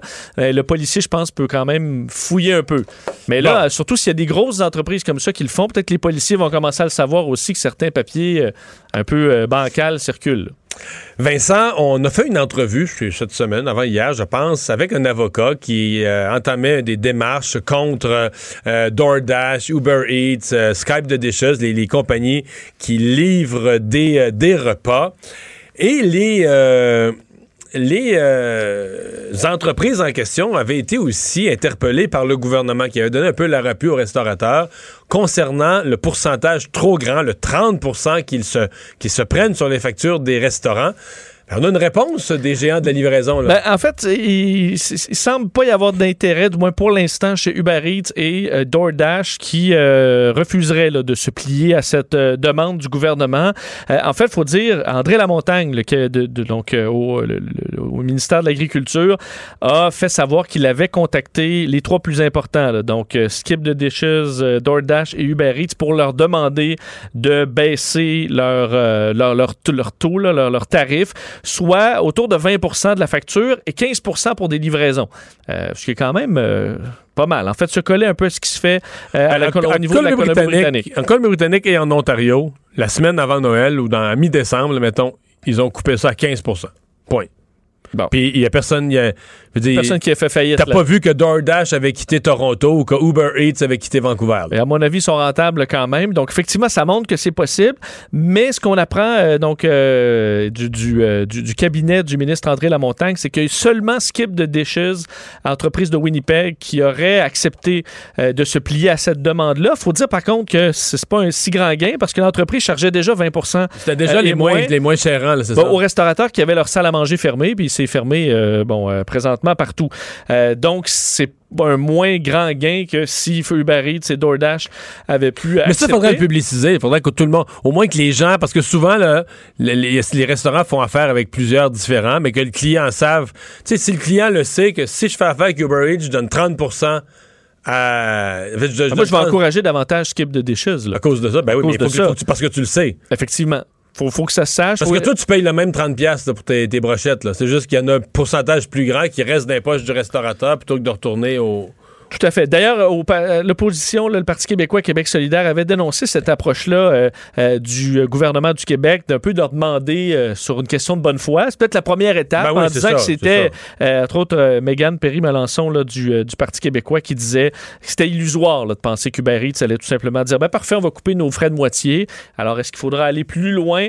Peut-être, parce qu'effectivement, Mario, si d'autres provinces le font et que d'autres d'importantes villes aux États-Unis ont passé à 15% puis tout se passe bien, il n'y a pas de raison de ne pas y aller.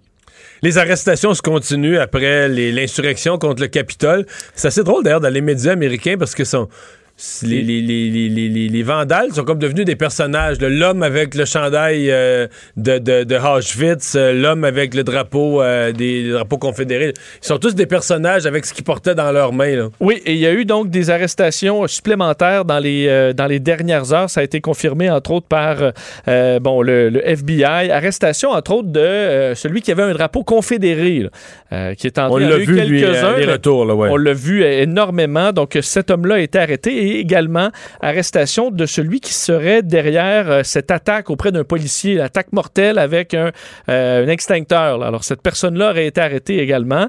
Dans les informations des dernières heures, on apprend aussi qu'il y aura des forces policières en plus. La police de New York enverra 200 policiers pour la sermentation la semaine prochaine. Également, euh, la garde nationale du Maryland envoie 500 soldats supplémentaires.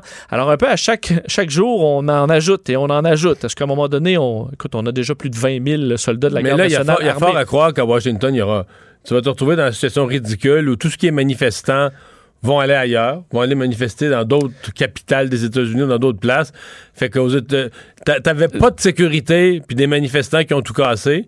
Puis là, la sermentation, tu vas avoir 25 000 personnes de sécurité, puis tu vas avoir trois manifestants. C'est un peu ça, parce que ça va commencer à devenir pratiquement impossible d'amasser une grande foule euh, à Washington. D'ailleurs, euh, fait quand même inusité, parce qu'aujourd'hui, Donald Trump a fait une publication hein, en utilisant, parce qu'il a peut-être oublié, là, se disant vraiment muselé par euh, le, le- le fait qu'il a été suspendu de Twitter. Il faut se rappeler, le président des États-Unis euh, a un porte-voix. là. Il peut s'adresser aux médias, Oui. il peut s'adresser, il y a plein de façons, les, communi- les communiqués officiels. Et aujourd'hui, Donald Trump a publié un communiqué, donc, officiel de la Maison-Blanche, mais écrit comme un tweet. Euh, aussi long qu'un tweet, euh, vraiment avec le. Alors, euh, il a tout Le même genre de un- langage. Un, autre porte-voix, mais où il se vantait, entre autres, du fait que euh, le nombre de militaires en Afghanistan était à son plus bas depuis 19 ans, le fait que c'était la même chose en Irak et en Syrie, donc se vantait comme ça d'avoir réduit la présence militaire euh, ailleurs au, euh, bon, dans le monde, et le fait qu'on a investi le 2,5 en fait, trillions, euh, donc 2500 milliards dans l'armée, et qu'il avait acheté de beaux nouveaux équipements. Euh, tous ces équipements faits aux États-Unis. Mais point qui a été marqué par plusieurs personnes sur les réseaux sociaux, c'est de dire Trump se vante qu'il y a moins de troupes à l'extérieur du pays, alors que présentement, il y a 20 000 troupes pour protéger de sa gang à- Le dans la capitale du pays. Et c'est plus, il y a plus de, il va y avoir plus de soldats cette semaine pour protéger le Capitole que la somme de tout ce qu'il y avait en Irak et en Afghanistan. Additionné. Euh, donc, on se vante qu'il y ait moins de soldats, qu'on ait besoin de moins de soldats à l'extérieur parce qu'on a besoin de protéger euh, la capitale. Alors, c'est un peu particulier, mais vraiment, ce sera une ville militarisée euh, qui va accueillir Joe Biden la semaine prochaine. Dans tes nouvelles un peu plus légères, t'en as une sur les aiguilles pour Oui, quand même euh, une, une- une possible bonne nouvelle parce que on sait là avec euh, les vaccins de Pfizer, euh, BioNTech et Moderna, on est capable d'aller chercher une dose de plus là, par fiole. Ce qu'on est en train de ce qu'on a découvert, mais peut-être une possible autre dose qu'on pourrait aller chercher en utilisant et c'est la santé publique du Royaume-Uni qui a sorti ça aujourd'hui en utilisant des aiguilles qui ont euh, une parce que dans- il y a toujours une perte par aiguille Dans l'aiguille. dans l'aiguille Oui, zone- parce que la- tu pousses dans le, dans le cylindre, là. Oui. Il n'y a rien qui pousse dans l'aiguille une fois que le cylindre, il n'y a plus d'air dans le cylindre. Exact, un petit bout de liquide qui se perd là, mais il y a des, de- de- de- des types d'aiguilles où on perd euh, beaucoup moins de liquide. Et avec, en utilisant uniquement ces aiguilles-là, on est capable d'ajouter possiblement une dose.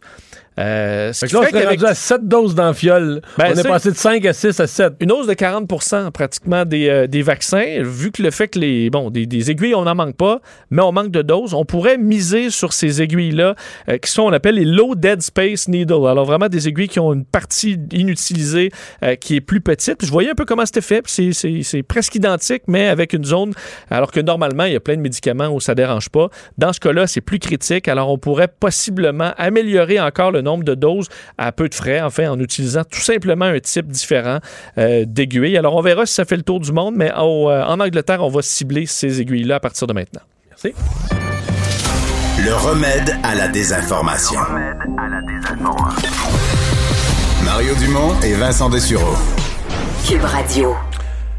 L'année 2020 a été catastrophique pour tous les organisateurs de grands événements, euh, événements culturels, événements sportifs, euh, dans tous les événements qu'on pense seulement à Québec, le festival d'été Montréal. euh, normalement, il y a des festivals euh, tout l'été. Martin Roy est président directeur général du REMI, le regroupement des événements majeurs euh, internationaux, et directeur général de Festivals and Major Events Canada. Bonjour. Bonjour. Euh, bon, euh, on voulait vous parler de l'année 2021 qui, euh, qui s'amorce. Euh, Est-ce qu'on a un peu plus d'optimisme à ce date-ci? Est-ce qu'on est capable de se positionner par rapport aux événements de l'année 2021? On a un certain optimisme, mais on est aussi, disons, dans un brouillard. Plus ou moins épais. Là. On ne sait pas trop ce qu'il va en être. Des consignes de la santé publique en particulier. Et c'est un peu ça aussi, euh, c'est qu'on se demande euh, quand est-ce qu'on va pouvoir s'asseoir avec la santé publique pour discuter des choses, parce qu'évidemment, les festivals et les événements sont pas euh, sont pas préparés- préparés dans les deux semaines qui précèdent. les Mais c'est ça, là. événements. D'abord, les événements d'hiver sont déjà tous annulés, je présume. Ben, Fest euh, à Montréal est passé en virtuel. Montréal en lumière va faire un, un truc aussi assez virtuel, mais qui repose notamment sur la promotion de la restauration, puisque la gastronomie, c'est un créneau de Montréal en lumière depuis de nombreuses années. Donc ça, ça va aider même les restaurateurs. Puis à Québec, le Carnaval de Québec qui devait euh, présenter des, des trucs en, en présentiel, comme on dit maintenant, euh, doit euh, reculer un peu. Là, puis il y aura quand même des sculptures sur neige. Bon, enfin, il y aura, disons, un embellissement de la ville, mais ce sera pas euh, évidemment ce que c'est normalement. OK. Mais À- à- les événements d'été, mettons, commençons à partir de la mi-juin, les grands festivals. Est-ce que ça, présentement, est-ce qu'on les organise avec la confiance qu'il va pouvoir y avoir des gens? Ben, disons que les gens font plutôt euh, plusieurs scénarios et essaient euh, d'imaginer ce qu'il pourrait en être. Moi, je crois que ce sera certainement mieux qu'en 2020. Alors, on part de là, on se dit qu'on risque d'être quand même euh, un peu plus avancé que- qu'en 2020, et, et- mais, mais pas non plus nécessairement à la parfaite normale. Donc, ça sera Comment, euh, comment on trouve des commanditaires? quand- comment on trouve des commanditaires? Parce que de fois, ce qu'on vend aux commanditaires, c'est une certaine visibilité. Donc, la visibilité est basée sur de la présence de personnes. Comment on approche des commanditaires dans, dans telle incertitude? Ben, c'est- un problème. C'est sûr que c'est un problème parce que d'abord, euh, les, les commanditaires, il y en a certains qui ont été euh, évidemment de, de très bons citoyens corporatifs l'année dernière, puis qui sont restés à nos côtés, puis malgré que l'activation n'était pas celle à laquelle ils auraient pu s'attendre, puis donc on s'attend, on espère que les commanditaires vont euh, une fois de plus rester à nos côtés puis soutenir notre secteur. Il y a évidemment tout le cas des, des sociétés d'État, ça c'en est un autre. Euh, la Société des alcools, Hydro-Québec, l'Auto-Québec, qui comptent quand même comme, euh, comme partenaires euh, souvent dans les festivals et les événements, qui représentent à peu près 4% des revenus euh, dans les, fe- les festivals et les La, la SAQ, il y a une bonne année, eux. Ils devraient être capables de vous aider. Ben, c'est ça, tu sais, on, on se dit qu'en tout cas, en ce qui concerne la SAQ puis euh, Hydro-Québec, disons qu'on boit moins, on boit, on boit pas moins puis on ne consomme pas moins d'électricité. Alors ça, euh, c'est- sûr. Donc, euh, on, on, on- on fait aussi un appel aux sociétés d'État, puis même on dit au gouvernement qu'il faudrait que le gouvernement donne un mot d'ordre euh, aux trois sociétés d'État pour qu'elles restent à nos côtés, idéalement aussi, parce que ce sera extrêmement important. Puis même, on pense qu'il devrait peut-être éventuellement que les sociétés d'État euh, augmentent leur contribution pour pallier justement à, une baisse du côté du secteur privé. Est-ce que le gouvernement vous donne des, indications, dire bon ben jusqu'à telle date, oubliez ça, organisez, vous rien, ou est-ce que le gouvernement il, vous dit platement, regarde, je ne sais pas, je sais pas du tout ce qui va arriver dans les prochains mois?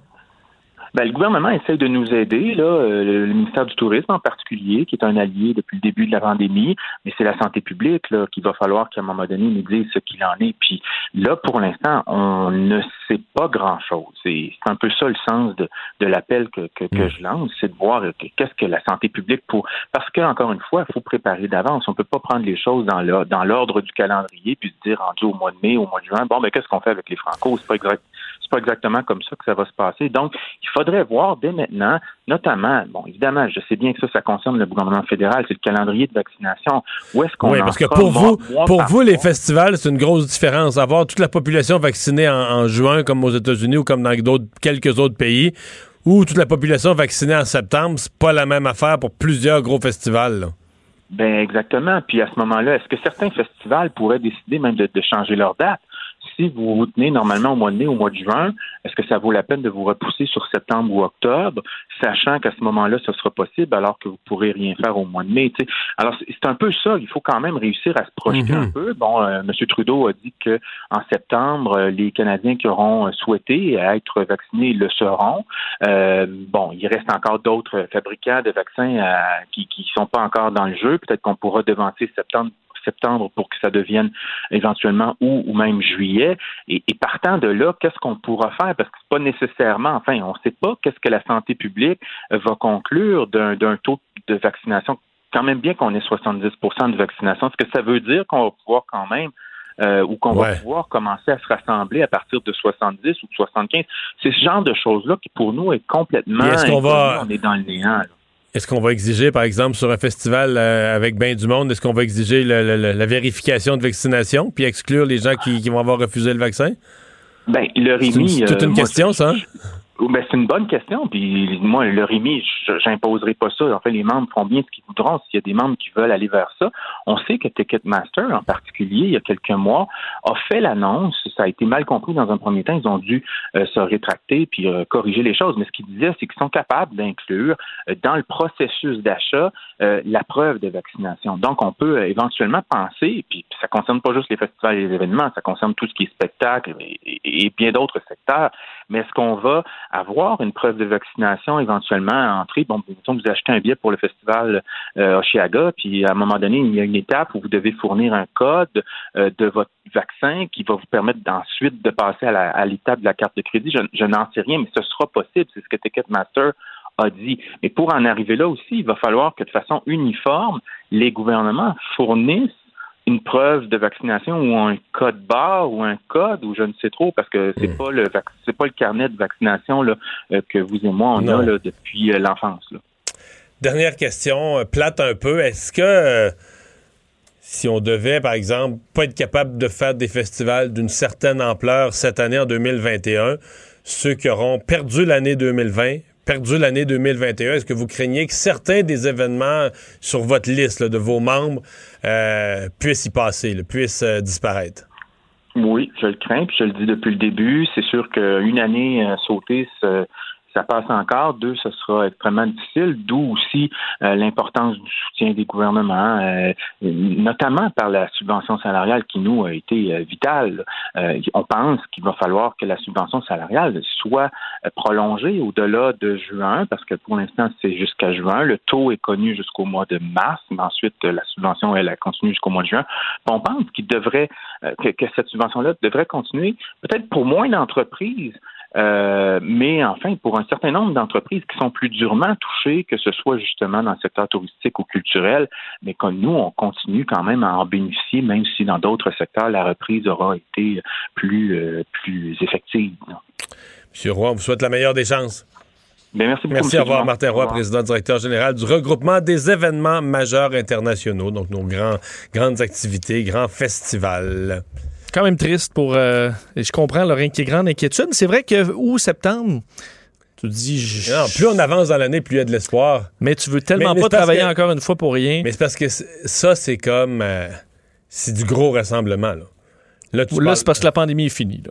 Vraiment, là. Parce que, pour qu'on dise, mettons, il n'y a pas de limite, là. 1000, 2000, 5000, 8000 entassés, qui prennent chacun une bière en écoutant de la musique, puis qui se pèlent dessus. Il faut que la pandémie soit vraiment finie, là. Fini, euh, fini, fini, fini. Mais à mon avis, il y a un risque. Septembre, c'est pas. Septembre, c'est beau maintenant, là. Oui. Septembre, c'est Ouais. le nouveau août. Ben, ça va être optimiste, c'est bien ça. Mario Dumont et Vincent Dessureau. Un duo aussi populaire que Batman et Robin. Cube Radio. Le, le commentaire de Richard Martineau. Des commentaires pas comme les autres. Salut, Richard. Salut, Mario. Alors, tu as écouté mon émission ce matin à LCN, et qu'est-ce que tu as pensé de l'entrevue avec Mme euh, Boshra Manaï? Écoute, c'était particulier parce que j'avais, moi, en même temps, là, pendant que tu faisais ça, cette entrevue-là à LCN, j'avais Guillaume euh, Rousseau, euh, le prof d'histoire de Sherbrooke, qui a tiré la sonnette d'alarme. C'est lui le premier qui a, qui a parlé de ça avec Frédéric Bastien, l'historien. Donc, je lui posais des questions et il y avait l'écran de télévision à côté de moi qui était sous-titré, heureusement. Il y avait les titres, donc je lisais les réponses qu'elle te donnait, puis je faisais réagir M. euh, Rousseau euh, en OK, direct. tu c'était amusé assez- avec ça. Mais Oui. rien à voir avec ce qu'on avait lu à son propos, là. Non, mais écoute, quand on dit, là, écoute, je n'étais qu'une porte-parole, parce qu'on on revient, pour ceux qui n'ont pas vraiment suivi, c'est elle qui est la police du, racisme à la ville de Montréal. La nouvelle Et, commissaire euh, au racisme, commissaire à la lutte au racisme. Au, au systémique, hein, il faut Oui, le oui, dire. oui, hein. oui, oui, oui, bien sûr, Et, bien sûr, bien euh, sûr. euh, donc, euh, bon, elle était porte-parole pendant longtemps du Conseil national musulman canadien qui Mais elle a dit que ça n'a pas autres- été long. Elle a dit qu'elle a eu un petit mandat de consultant. Tout est, qu'elle différent, là, les versions. là. Mais moi, je ne sais pas, la véri- je suis pas en mesure de vérifier. Là. Mais elle dit aussi, euh, parce que bon, le, le Conseil national euh, des musulmans canadiens disait qu'il fallait séparer les gars des filles dans les cours de danse, il fallait faire sortir les enfants musulmans dans les cours de musique, etc. C'est un guide qu'il avait fait à l'intention des professeurs. Bon, Elle a dit, je ça. n'étais, elle a dit, je n'étais que porte-parole. C'est parce qu'il était pas porte-parole de, je sais pas, Chrysler ou euh, General Electric. Il était porte-parole d'un groupe idéologique, là. T'es porte-parole d'un groupe qui est là pour défendre des idées puis une vision du monde. Est-ce que tu peux dire c'était rien qu'une job? Tu comprends? Porte-parole de Cube Radio, porte-parole de TVA, c'est une chose. Porte-parole d'un groupe idéologique, il me semble qu'il faut que t'épouses, à moins qu'elle, elle pourrait demain être porte-parole de- de- de- des gens qui sont pour la loi 21, parce qu'elle s'en fout totalement. C'est un contrat, un contrat, c'est un contrat. Peut-être que c'est comme Ouais. ça qu'elle voit les affaires, là. Tu sais, quand même. Mais- euh, puis, euh, Ouais. Mais, euh, exemple sur ses déclarations. Parce que moi, exemple, je trouvais ça extrêmement grave qu'elle ait dit que la loi 21, c'était euh, une loi de, de. Mais que, que le gouvernement du Québec devenait un modèle des suprémacistes dans le monde, etc. C'était épouvantable. Ça, prétend avoir jamais dit ça. Là, depuis l'entrevue ce matin, j'ai des gens qui m'envoient des extraits là, où elle a bien l'air de l'avoir dit. Là. Non, elle a dit en plus, oui, mais il faut dire, euh, tu sais, j'ai dit ça au lendemain, en tout cas, si j'ai bien, j'ai bien lu, parce que, tu sais, j'avais... Moi, elle m'a dit qu'elle avait dit ça à propos, radio. à propos des attentats de Christchurch en Nouvelle-Zélande. C'est ça. Elle disait, oui, mais je réagissais aux, aux attentats qui ont eu en Nouvelle-Zélande, à Christchurch et tout ça. Mais, écoute, ça n'a pas l'air, là. Moi aussi, j'ai regardé, là. Puis vraiment, c'est une militante euh, crinquée contre la loi 21. Écoute, même le premier ministre, faut le dire, hein, François Legault, qui a dit c'était peut-être pas une bonne idée parce qu'il y en avait d'autres. Il y avait, il y avait des, il y avait d'autres candidats et candidates là, qui étaient beaucoup moins, euh, mettons, euh, flous qu'elle ou ambigus ou euh, sais, c'est vraiment, c'est une épine dans son pied. là. Je sais pas ce qu'elle va faire, Madame Plante, avec ça, mais elle part, elle part mal. Puis là, dans les communautés noires, dans, là. ouais, dans les communautés noires, ça, ça a l'air c'est qu'on est, on est choqué parce que c'est pas une noire ou Non, un non. noir qui est porte-parole de la lutte contre le racisme. Ça, j'adore. Parce que là, tu vois Marie- euh, Valérie Plante qui dit Hey, là, je vais faire un bon coup. Je vais nommer une arabe. Euh, lutte contre le racisme, c'est bon. Là, les, autres sont pas contents parce qu'il n'est pas noir. Mais si elle avait nommé une femme noire, il aurait dit Ouais, mais hétérosexuelle, elle, c'est pas une femme noire lesbienne. Non, non, non, non. Et là, ça prendrait une femme Parce qu'à noire, compartiment- compartimenter, il n'y a handicapée. plus de fin. là. Mais là, il n'y a plus de fin. Ils sont jamais contents. Ils sont, ils en veulent. C'est pour ça que François Legault veut pas mettre la main dans le tordeur en reconnaissant le racisme systémique parce que tout de suite après, ils vont vouloir une autre chose. C'est pas assez. C'est vraiment, ils en veulent plus. Et c'est, c'est des, c'est, c'est des crinqués, c'est des, des, puristes, des extrémistes. Ils veulent, tu ça, ça sera pas assez un noir, puis une femme noire, c'est pas assez. Faut que ce soit une femme noire pauvre. Parce que si c'est une femme noire privilégiée, c'est pas la même chose. Elle connaît pas le racisme que les femmes noires pauvres connaissent, tu comprends? Il faut qu'elle soit monoparentale, faut qu'elle soit handicapée, faut qu'elle soit... Mais là, à un moment donné, Christy, c'est complètement ridicule. Ces gens-là, il y, a- une phrase qui dit la, la- révolution, le- les révolutionnaires dévorent, la révolution dévore ses enfants. Et c'est vraiment ça. Là, c'est rendu, c'est les gens de gauche qui sont nécessairement assez proches des woke qui se font rentrer dedans par cette gang-là en disant vous êtes pas suffisamment radicaux, vous êtes pas suffisamment extrémistes. Moi, ça me fait très sourire. Ça. Richard, tu surveilles quand même depuis un bout de temps ce dossier des tests rapides. Là, on a eu quelques réponses aujourd'hui où on pourra les déployer, mais dans quelques circonstances bien précises. Mais tu sais, ça a pris, ça a donc pris du temps. Là, ça a pris là, que les professeurs. là, Ça prenait le comité d'experts. Ben oui, ça prend, oui. ça prend tout le temps le comité d'experts. Tu sais, c'est comme la, transmission par l'air. Attends une minute. Les experts sont prononcés en juillet, mais ça prend nos experts à nous. Et là, bon, écoute, c'est certain qu'ils sont pas parfaitement, parfaitement aussi fiables que des tests qui sont pas rapides, mettons. OK, bon. Mais moi, je dis, euh, mettons, si tu as le choix entre un extincteur, là, une alarme de feu dans ta maison, une alarme de feu qui te dise, bon, euh, 20% moins efficace que les super alarmes de feu qu'on vend à 3000 pièces, mais bon, il ça coûte moins cher, mais il me semble que vaut mieux ça que pas pantoute. Semble vaut mieux ça que pas pantoute. Puis ça donne ça, ça, donne- Ben, ça donne sûr. des faux négatifs. Ça donne des faux négatifs. Oui, mais les positifs, ceux qui vont te- tester positifs avec un test de dépistage rapide, ben t'y retires. T'y retires des écoles, t'y retires des CHSLD. Qu'est-ce qui attendait? 2,4 millions qui dormaient dans des entrepôts parce qu'on attendait nos tests à nous. Et là, je peux comprendre les gens qui disent, là, tabarnouche, c'est un deal qu'on fait avec le gouvernement. On fait un deal. Nous autres, on fait notre part, le gouvernement fait sa part. Nous autres, on est prêts à faire un couvre-feu puis le respecter. Mais pouvez-vous faire votre part? Puis peut-être que 2,4 millions de tests de dépistage rapide qui dorment dans un entrepôt, c'est peut-être plus grave que quelqu'un qui fait son jogging à 8h05. Peut-être, ça se peut, là. À un moment donné, il faut qu'il tienne son, sa part du deal aussi, le gouvernement. Ouais. Et là-dessus, je trouve qu'ils l'ont échappé ben. Complètement. Qu'est-ce que t'en penses, Marie? Ah oui, complètement, complètement. Complètement, je c'est ridicule. Bien, c'est-à-dire qu'on dirait qu'il y a eu, mais c'est au niveau de la santé publique, une espèce de blocage puis une confusion entre ce qui est un test individuel. On en a parlé plus tôt dans l'émission. Tu sais, le, le test qu'on va passer, là, Oui. avec le- le- la tige dans le nez, puis l'analyse, ça, ça, c'est un test médical individuel. C'est pour savoir est-ce que l'individu qui est devant nous, qui est venu passer son test, a la COVID, oui ou non? OK? L'autre, c'est un test, c'est pas, c'est pas du tout la même fonction, là. C'est un test de dépistage collectif, communautaire, ça, pour savoir est-ce que dans une résidence pour personnes âgées, est-ce que dans une école, est-ce que dans un lieu, je suis en présence d'une éclosion, et en même temps, ben, si je suis en présence d'une éclosion, si j'en pogne 10, 15 personnes qui testent positif, je les renvoie chez eux. Mais tu sais, c'est pour une- Mais tu ne peux pas. euh, les gens qui ont passé le test normalement positif ou même négatif, il faudrait qu'ils aillent se faire tester quand même. Ça Avec ne remplace pas le test ça. individuel qui lui est un diagnostic médical, mais ça te permet. Euh, en- en- parce que là, la, la différence, c'est que le résultat est en quelques minutes. Là. Tu sais, tu rentres- oui, mais là, mais là, mettons, si tu testes positif en quelques minutes, peut-être que tu es un faux positif, je sais pas, mais là, Il y on a très dit, peu de hey, faux positifs. C'est des faux négatifs surtout. C'est des faux négatifs. Parce qu'un Bon, faux ben, positif, c'est comme si le système avait décelé la présence de la COVID puis tu ne l'as pas. Ça, ça arrive peu. Ça peut toujours arriver, c'est un accident de manipulation ou une saleté ou euh, une machine mal lavée ou je sais pas quoi.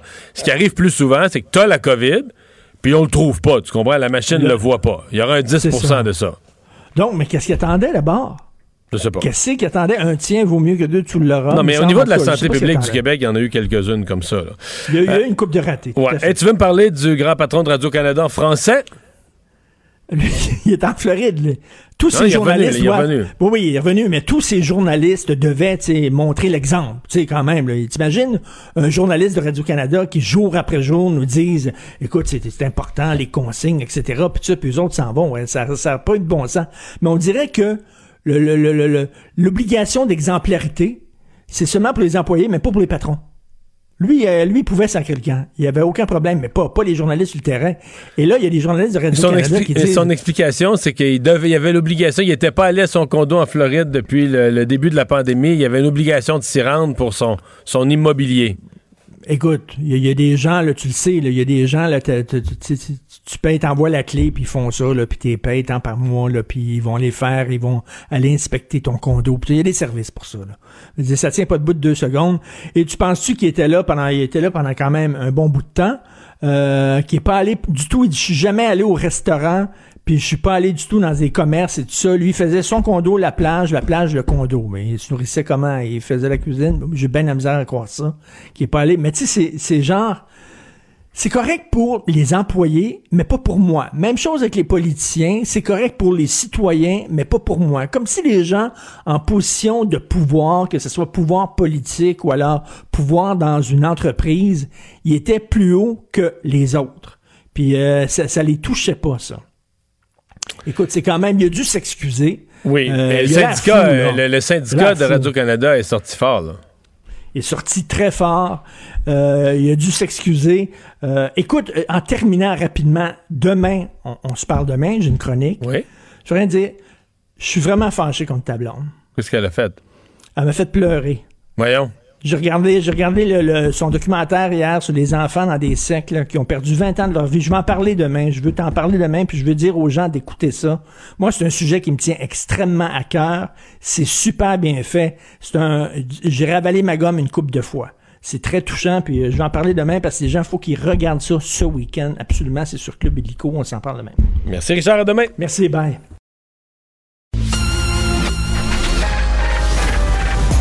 Mario Dumont et Vincent Dessureau. Des propos crédibles, avec des fois un brin de sarcasme. Ben, quand les nouvelles sont moins crédibles. Mario Dumont et Vincent Dessureau. Cube Radio. C'est l'heure de la chronique de Gilles Barry. Bonjour. Bonne fin d'après-midi, Mario. Plus tôt dans l'émission. euh, parler du lithium. Oui, tu veux nous parler du lithium? Parce que plus tôt dans l'émission, Pierre-Olivier Zappa, euh, dans sa chronique économique, nous a parlé, c'est indirectement relié, mais il nous parlait de la folie en bourse depuis l'arrivée au pouvoir de Joe Biden, de toutes les actions des compagnies qui font ou qui directement ou indirectement sont dans les autos électriques. Et qui dit succès pour les autos électriques ou espoir pour l'avenir des autos électriques dit ça prend des piles au lithium. Oui. Ben, ça nous sort un peu de la pandémie. Mario, t'es pas mal Oui. dedans tous les jours avec tes émissions. Et ça nous sort aussi des mauvaises grimaces, comme disait Talleyrand de la ville de Montréal, comme tu viens de discuter avec Richard Martineau. Alors, le gouvernement du Québec va déposer euh, bientôt sa stratégie sur son plan pour le lithium. Alors, deux choses, Mario, lithium. C'est d'abord pour faire fonctionner l'électrification des transports, pas seulement au Québec, mais à travers la planète. Ça peut devenir définitivement un produit très exportable, facilement vendable un peu partout à travers le monde. Et le deuxième point, c'est un instrument essentiel pour le stockage d'énergie. Donc, euh, tu peux ajouter ça au solaire, à l'éolien et à l'hydrogène. Donc, tu, génères l'énergie euh, solaire dans le jour, tu peux stocker ça sur la batterie. Alors là, c'est des gains, euh, c'est des gains énergétiques considérables et on, on est déjà là-dedans. Alors, les pays qui en ont à travers le monde, c'est le Chili d'abord, qui a 50% de toutes les mines en opération dans le monde sont au Chili. C'est un très gros euh, producteur de lithium. Il y a la Chine, bien sûr, il y a les États-Unis, il y a l'Australie et il y a le Québec. Alors, Mais le Québec, est-ce qu'on n'en produit pas présentement, là? non. On a, je vais revenir là-dessus sur les gisements et tout ça. Euh, il y a une mine qui, euh, qui, a, qui a presque essayé d'en produire, mais malheureusement a été sur le. Euh, il y a eu un contre-coup sur la loi de la protection de la faillite. Alors, les Chinois sont des très gros joueurs et euh, de plus en plus, et particulièrement avec ce qui s'est passé avec la pandémie, euh, Mario, la pandémie oblige de re-questionner euh, nos dépendances dans des secteurs stratégiques. On en a parlé souvent, le secteur sanitaire, ça en est un.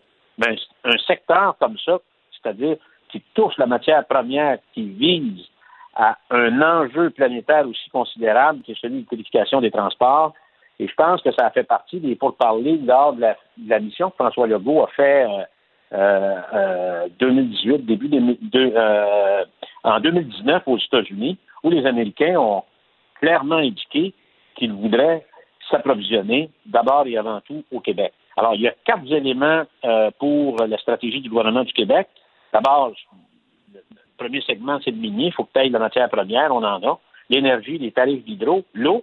On sait que le Québec a les réserves d'eau douce les plus importantes au monde et des coûts compétitifs parce qu'on a effectivement facilité de l'accès au marché nord-américain et Bécancourt qui serait probablement la plaque tournante de toute la transformation du lithium. Alors, quels sont les gisements au Québec? M'en voudra pas, Mario, on les retrouve d'abord en Abitibi-Témiscamingue et dans le Grand Nord. Il y a North American Lithium à la Corne en Abitibi. Il y a Oti à la Motte. Euh, le même propriétaire sont des Australiens. D'ailleurs, il y a un gisement à Moffett. Euh, il y a James Bay Lithium. Il y a Nemaska Lithium. Ça, c'est celui qu'on a le plus entendu parler. Alors, les infrastructures ont été bâties, tout ça. Euh, il y avait même un centre de, de transformation À Shawinigan. construit à Shawinigan. Et exactement, et là, Investissement Québec a décidé avec le financier anglais de prendre le contrôle de ça. Et euh, on sait Mais ça, des tout un flop parce qu'il y a un paquet de petits investisseurs là, qui se sont fait lessiver là-dedans, abandonnés par euh, Pierre Fitzgibbon. On va dire que l'investisseur québécois, le, le petit actionnaire québécois va être long à rembarquer dans le lithium. Là. Il y a Piémont Lithium aussi, dont euh, Tesla est actionnaire dans tout ça. C'est toujours la même chose, Mario. Dans la dernière décennie, euh, il y a des projets, particulièrement à, à la Corne, qui a été euh, qui a été développé, celui de Nemaska Lithium. Les premiers à développer, c'est c'est eux autres qui mangent euh, qui mangent la volée. C'est souvent Alors ça. là, on hein. s'en va dans une autre étape. C'est, là, on s'en va à une autre étape parce que ça prend quand même, ça va prendre quand même plusieurs années. Mais moi, je pense que le gouvernement euh, fait le bon choix. Il est allé embaucher d'ailleurs Karine Zakib, qui est une sommité mondiale en stockage d'énergie, qui venait d'Hydro-Québec, qui travaillait à l'IREC, qui, tra- qui a travaillé sur la batterie d'Hydro-Québec. Et moi, Mario, je dois te dire que les batteries au lithium, on est déjà dedans. Et je te rappelle, tu as eu euh, sur les ondes de Michel Letellier, PDG d'Inergex. Ouais. Inergex, avec Hydro-Québec, a gagné une petite appel d'offres en France dans le cadre du projet Tonnerre pour mettre de l'avant euh, la batterie euh, euh, d'Hydro-Québec. Alors, et, et ça, ça fait partie de- d'un des enjeux importants. Hydro a vraiment, vraiment priorisé le développement de sa batterie à travers le monde. Et je pense qu'en conjuguant ça à travers les énergies alternatives, comme que je t'ai mentionné tantôt, l'éolien, entre autres, et le solaire, et bientôt l'hydrogène, je pense que le Québec va être en mesure d'offrir un, bouquet, un bouquet de solutions par rapport euh, aux défis énergétiques de demain. Je sais que le Québec aussi euh, a approché à travers la planète des grands fabricants de matériaux et des joueurs importants qui pourraient devenir des acheteurs, dont Panasonic, Samsung, GM Ford, Tesla, entre autres. Tesla, n'oublions pas, là, il est déjà actionnaire dans deux projets lithium au Québec, celui de Nebraska et celui de Piémont. L'autre chose que je veux te dire, Mario, et c'est clair qu'il va y avoir une annonce au mois de février, le gouvernement fédéral a réservé des millions importants pour soutenir le projet de la batterie au Québec. Et là, avec euh, M. Champagne, qui, est d'ailleurs ministre responsable de la région de la Mauricie, où se trouve Bécancourt, qui va être la plaque, une plateforme, une plaque tournante de la transformation, j'ai l'impression qu'on pourrait voir ça euh, assez rapidement euh, dans les prochaines semaines, au courant du mois de février. L'autre chose que je voudrais te dire, Mario, je, je répète encore, c'est pas une aventure qui sera facile. Il va falloir qu'on puisse trouver de très bons opérateurs. Il va falloir euh, mettre ensemble les joueurs les plus importants à la fois la recherche, toute la question de la transformation, la question de la prospection. Au Québec, dans les mines, quand même, Mario, euh, on, est capable d'en faire. Euh, moi, ça me rappelait les grands efforts qu'avait mis en place Jacques Parizeau comme ministre des Finances sur l'OREA et les accréditives qui a permis aux, Québécois, au peuple québécois, aux francophones, de s'emparer de ce secteur économique. Et aujourd'hui, on est très, très actif dans plusieurs domaines à ce niveau-là. Puis, d'ailleurs, tu peux revoir facilement des gens qui sont euh, des chefs opérateurs de grandes mines en Amérique latine, qui ont tous fait des stages dans la région de la BTB, soit à Val-d'Or ou à Rwanda à un moment donné, à l'époque de la très grande entreprise qui s'appelait Falcon Ridge. Le sous-sol québécois, Mario, est très riche. Je te ramène à une découverte qui a eu lieu avant les fêtes, qui a été passée sous silence. Ce qu'on appelle dans, le domaine minier, là, tu, tu, perces des carottes, hein, tu retires des carottes, puis là-dedans, tu as, la teneur. Il y a eu la plus grosse découverte de teneur en, en or à l'intérieur d'une carotte dans le projet Falco à Windfalls, à 100 km de Lebel-sur-Quevillon c'était probablement un coup historique dans l'histoire minière au Canada. Alors, tout simplement pour te dire qu'on a le potentiel, on a ce qu'il faut, euh, avec l'hydroélectricité, avec l'eau, avec le positionnement géographique aussi. Ça, c'est un avantage quand même, parce qu'on est quand même à côté des grands centres industriels en Amérique du Nord. Ando, on a ce qu'il faut. S'il y a un boom de l'auto électrique, on a ce qu'il faut pour en, pour en profiter un peu. Là. Oui, exactement. On dit que les, autos seraient probablement fabriquées en Ontario. Le gouvernement fédéral miserait beaucoup là-dessus. Mais d'un autre côté, la filière lithium serait euh, définitivement euh, euh, développée au Québec. Et moi, je pense que ça peut venir plus vite qu'on pense, Mario. Parce que si tu te rapportes à il y a 10 ans, il y a peut-être juste Tesla qui avait une voiture et tout ça. Aujourd'hui, à peu près tous les concessionnaires. Alors, la technologie va de plus en plus vite. La demande va être de plus en plus forte. Alors, moi, je pense que la demande est là et euh, on sait que beaucoup d'entreprises maintenant virent au vert. Il y a des critères environnementaux extrêmement élevés et on s'en va de plus en plus vers une transition énergétique, et pas juste des paroles, mais qui deviennent des gestes. Et moi, je pense que ça, c'est un axe de création de richesse très, très, très important pour le Québec. Et ça va donner probablement naissance à d'autres start-up intéressants chez nous. Alors, alors, on a la recherche, on a les capitaux, on a la matière première, on a l'intelligence pour faire ça. Alors pourquoi pas faire partie de cette grande aventure universelle qui va être l'électrification des transports. Gilles, le message est lancé. Merci d'avoir été là. Salut. Merci Mario. Bye. Le remède à la désinformation. Le remède à la désinformation. Mario Dumont et Vincent Dessureau. Cube Radio. C'est l'heure de parler sport avec Jean-François Barry. Salut. Hey, bon après-midi, messieurs. Et avant de se parler du Canadien, as-tu vu ce qui vient de tomber? Laurent Duvernay-Tardy qui aurait confirmé qu'il pas, il va revenir au jeu. C'est toujours ah, ben non, écoute. Euh, c'est pas une surprise, non, mais j'ai juste de voir ça. Et c'est toujours ce qu'il avait dit, qu'il allait revenir au jeu après une année pour s'occuper de la COVID, mais plusieurs en doutaient en se disant, ouais, tu sais, pendant que t'as pas joué pendant un an au football, est-ce que tu restes en pleine forme et tout ça? Mais il semble que son intention, c'est d'être présent pour la rentrée euh, en septembre prochain du football majeur. Écoute, moi, je pense qu'il l'a fait pour la COVID. Là. Loin de moi de douter de ses, euh, de ses intentions, mais il a quand même dit que cette année-là allait être bon pour son corps. Euh, c'est exigeant ce qu'il fait. Il commençait, il y avait des blessures un peu à répétition. On réalise pas à quel point c'est difficile là, euh, être sur la ligne comme ça pour jouer au football. Fait que oui, il l'a fait pour la COVID. Là, je dis pas l'inverse, mais il a toujours dit que c'était peut-être un repos qui allait être bénéfique pour lui puis qu'il allait être de retour euh, l'an prochain. Fait que c'est une belle, ben, c'est une belle nouvelle. Euh, Souhaitons que la COVID soit terminée puis qu'on n'a plus besoin de lui dans nos CHSLD. Fait que, il va être de retour avec les Chiefs, Sûrement, oui, il a encore son contrat, absolument.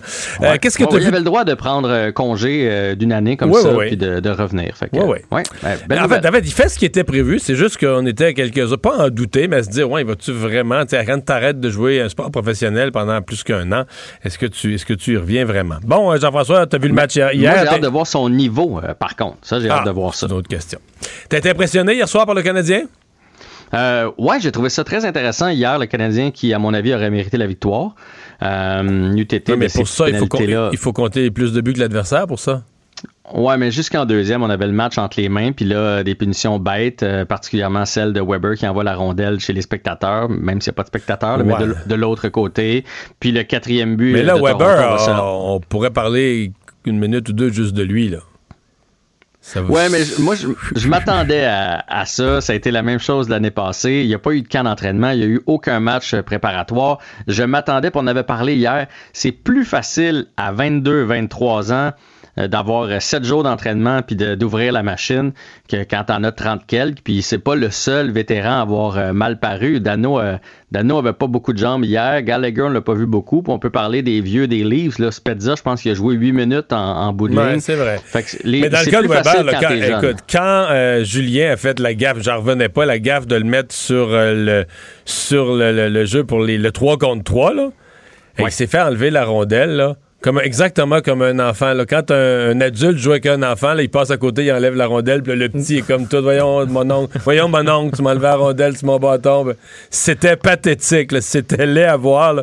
Écoute, il patinait pas à la moitié de la vitesse de l'autre. Il n'y avait plus la rondelle. Euh, Ouais, ben moi, tu vois, c'est le seul bémol du match d'hier. Là. Il y a des correctifs euh, à, ajuster. Tu sais, Anderson a été super. Euh, Suzuki, quel joueur de hockey. Moi, c'est la prolongation. Euh, la gestion des lignes. hier, tout le monde a joué égal. On est arrivé en prolongation. On aurait, dit qu'on était dans un tournoi euh, Pee-Wee où que tout le monde joue. Non, non, t'es en prolongation. Là, c'est 3 contre 3. Il y en a qu'il faut qu'ils restent sur le banc. C'est-tu Weber? C'est-tu Byron? Je le sais pas. là. C'est-tu Dano qui a joué beaucoup trop pour les mains qu'il a? On l'a vu là, en échappé. Il pas été capable de jouer le, gardien, même pas le lancer au but. T'es en prolongation. Faut que tu y ailles avec tes jeunes. Faut que tu y ailles avec ton patin. Mais c'est Suzuki, à mon avis, c'est Suzuki 3 minutes sur 5, sinon 3 minutes 30 sur 5 là, que tu prévois, non? Ben, je sais pas s'il est capable de jouer 3 minutes 30, là, mais tu le rembarques à chaque fois que tu peux. Ça, c'est sûr et certain. Euh, même chose avec Anderson, euh, Toffoli, euh, toutes ces jeunes jambes-là.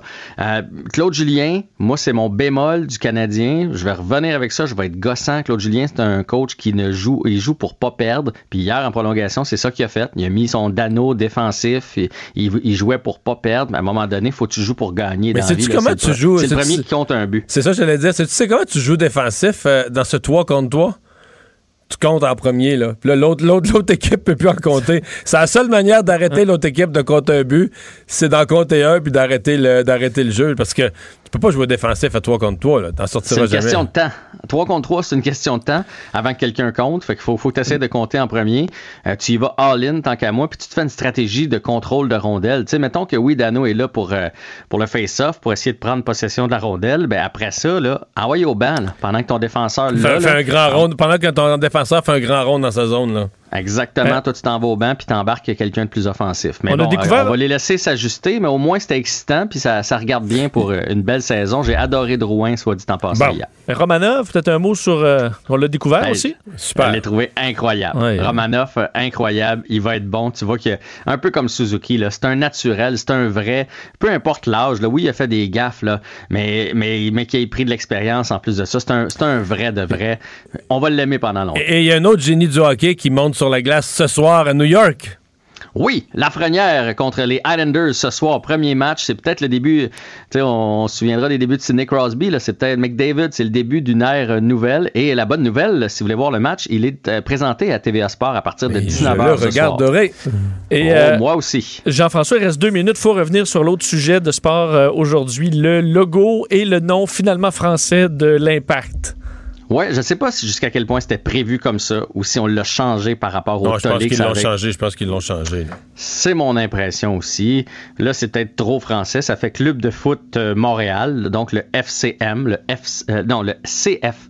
Bon, tu vois, on va CFM. CFM. CFM, Non, on- de foot de on- Montréal. On est habitué de dire euh, FC, fait que CFM, Club de foot de Montréal. Euh, donc, on met l'impact de côté. Euh, Monsieur Saputo a dit pour faire un impact, il faut retirer l'impact. Le nouveau slogan, c'est droit devant. Et je ne sais pas qu'est-ce que vous pensez du logo. Moi, personnellement, je vais avoir besoin d'une période d'adaptation. Je veux pas les, les Ça fait crucifier, mais militaire un peu, on dirait. euh, des- Ben, ça fait Mais j'ai vu toute l'explication. Les petites flèches, c'est pour le métro. Le M, c'est pour Montréal. Le tour bleu, c'est pour le, fleuve qui euh, fait le tour de. Alors, il y a toute une symbolique. là. Écoute, esthétiquement, il est parfait. Côté graphique, là, les flèches, les, les- les joueurs qui arrivent de partout dans le monde, qui s'en viennent vers Montréal, les M, des références même à 1967. Mais c'est un flocon de neige. C'est un, sport d'été. Le soccer, je comprends pas. Le, sais, on dirait que ça aurait fait un beau logo pour les Olympiques de Montréal. Mettons qu'on soit les Olympiques, ça aurait été parfait. Les deux petits euh, fleurs de lys de chaque côté, je trouve que ça fait un petit peu euh, SQ. Euh, je- sais pas. J'ai- l'ai vu sur des chandails. Ouais. Il est un peu plus beau sur des chandails que quand tu vois juste le rond, mais. Mais sais-tu pourquoi, Jean-François, j'ai de la misère à me prononcer, moi? Pourquoi? Parce que je sais pas quel problème ils réglaient, tu comprends? Eux, eux ils devaient avoir... Ils ont l'air de dire que l'impact, ça permettait pas d'aller chercher une clientèle internationale. Je- ouais, je comprends pas. C'est-à-dire que moi, je trouvais que tout était beau, le logo, tout était correct avec l'impact. Le nom, l'impact, c'était bref, tout le monde l'a- l'avait appris, tout le monde le savait. Fait que, tu sais, c'est dur pour moi de juger des solutions à un problème que je, que je comprends pas, que je vois pas le problème. Les autres, visiblement, ils en envoyé un. Ça fait 18 mois qu'ils travaillent là-dessus. Puis, de ce qu'on comprend, c'est pour aller chercher les joueurs à l'extérieur, à l'étranger. Ça va sonner mieux, ça va looker mieux. Il y a quelque chose dans le club de foot, ça va être peut-être plus alléchant. Mais je suis pas convaincu non plus. Ouais, Euh, là- à suivre, on va se donner euh, quelques semaines pour le digérer. Ça a peut-être trouvé que j'étais un génie intellectuel, mais le Canadien s'appelle le Canadien, puis on sait quand même que c'est un club de hockey. On se laisse sur cette savante réflexion. Mario Dumont et Vincent Dessureau. Joignez-vous à la discussion. Appelez ou textez le 187 Cube Radio 1877 827 2346. Cube Radio. Cube Radio. En direct à LCN. Le moment de retrouver euh, Mario Dumont dans les studios de Cube Radio. Euh, Mario, on comprend tous l'intention du gouvernement alors, de, de vacciner le plus de monde possible, mais n'y a-t-il pas un risque euh, entre 42 jours pour- et ou 90 jours pour euh, administrer la deuxième dose? C'est un risque calculé. Pierre, moi, l'image qui me vient à l'esprit, euh, quand on est en situation de guerre, les médecins qui font de la médecine de guerre, si vous leur demandiez la, question, euh, je sais pas, on sauve une vie, une chirurgie, on enlève un éclat d'obus, une balle, est-ce que vous avez suivi tous les protocoles de la chirurgie que vous auriez suivi là, dans une des salles d'opération les plus techno du CUSUM? Ils vont vous répondre non. On a sauvé quelqu'un. Mais là, on est exactement dans ce genre de situation-là. À tous les jours, il y a des gens qui décèdent, des gens qui sont très malades, des hôpitaux qui débordent. Alors, si moi, je suis certain, si moi, je suis ministre de la Santé, vous me placez devant ce choix-là, euh, de prendre euh, le risque dont on parle, c'est que là, le vaccin est, est- est efficace à 90% que la deuxième dose, il est à 95 Euh, Si jamais la deuxième dose arrive un peu plus tard, est-ce qu'on pourrait la descendre à 94 C'est pas... faut faire attention, faut pas faire peur aux gens, leur faire croire que le risque, c'est que le vaccin soit plus efficace pantoute. Il n'y a pas de ça du tout, du tout, du tout, du tout, là. C'est qu'on ne soit plus à l'optimal. L'optimal qui a été mesuré par la compagnie pharmaceutique, là, le, le NEC plus ultra. Mais de donner au maximum de personnes vulnérables une protection de base. Sur celle-là, là, sur certaines affaires, des fois, on ne sait pas, j'ai des nuances. Sur celle-là, j'ai aucune nuance, à mon avis. Le gouvernement du Québec euh, fait la bonne affaire. Et, et, bon, les médecins, euh, les médecins les plus, les médecins qui travaillent présentement dans les soins intensifs, ceux qui sont sur le terrain, ceux qui sont dans la vraie misère, là, pour la quasi-totalité, supportent le gouvernement à dire oui, il faut donner une première protection au plus grand nombre de personnes vulnérables possible. Par contre, la conférence de presse d'aujourd'hui était importante. La deuxième dose, faut pas niaiser non plus. La deuxième dose doit être donnée. Elle doit être donnée dans un délai qui est raisonnable. Et c'est là, on était dans un flou. Là, on savait plus trop. Aujourd'hui, le gouvernement a clarifié ça, a donné des délais maximaux, a dit au fur et à mesure qu'on va avoir beaucoup de doses au printemps, on va réduire les délais, on va la donner le mieux possible, la deuxième dose. Mais présentement, alors qu'on est... Il faut les avoir, ces doses-là. Voilà, mais présentement, alors qu'en janvier, on, on, est en manque d'approvisionnement, mais on utilise les approvisionnements qu'on a pour protéger le maximum de nos citoyens vulnérables. D'ailleurs, on a entendu le Massé dire euh, écoutez, euh, on ne demande pas à Ottawa d'approuver, on leur demande de nous envoyer les doses le plus rapidement possible. Par ailleurs, il y a les tests rapides aussi. Qu'est-ce qu'on doit penser? On voit il y a des groupes qui, de plus en plus nombreux, demandent à ce qu'on les utilise, entre autres pour les jeunes dans les écoles. Ouais, là, euh, je suis pas mal moins d'accord avec l'approche qu'il y a eu au niveau du gouvernement du Québec au cours des dernières semaines. on a ces tests, ils sont sur des tablettes et ils sont utiles. C'est pas. faut démêler les gens. Le test avec la tige dans le nez, l'analyse PCR qu'on en fait, le, test qu'on dit qui est fiable à 99, quelque chose ça c'est un diagnostic médical. Ça sert à donner à un individu, une personne, son diagnostic médical. Tu as la COVID ou tu ne l'as pas. Les tests rapides, ils sont pas assez précis. On dit aux alentours de 90% donc ils vont en échapper quelques-uns, on le sait. Donc ils ne permettent pas de donner, hors de tout doute, à la personne un diagnostic médical. Mais si vous débarquez dans un lieu, foyer de personnes âgées, euh, école, euh, milieu de travail, où vous craignez qu'il y ait une éclosion. Vous dites là, on a eu un cas ou deux. Vous allez être capable, un, de mesurer l'ampleur de l'éclosion, mais en très peu de temps, parce que là, on a des résultats instantanés. au bout de la demi-heure, tu as le résultat.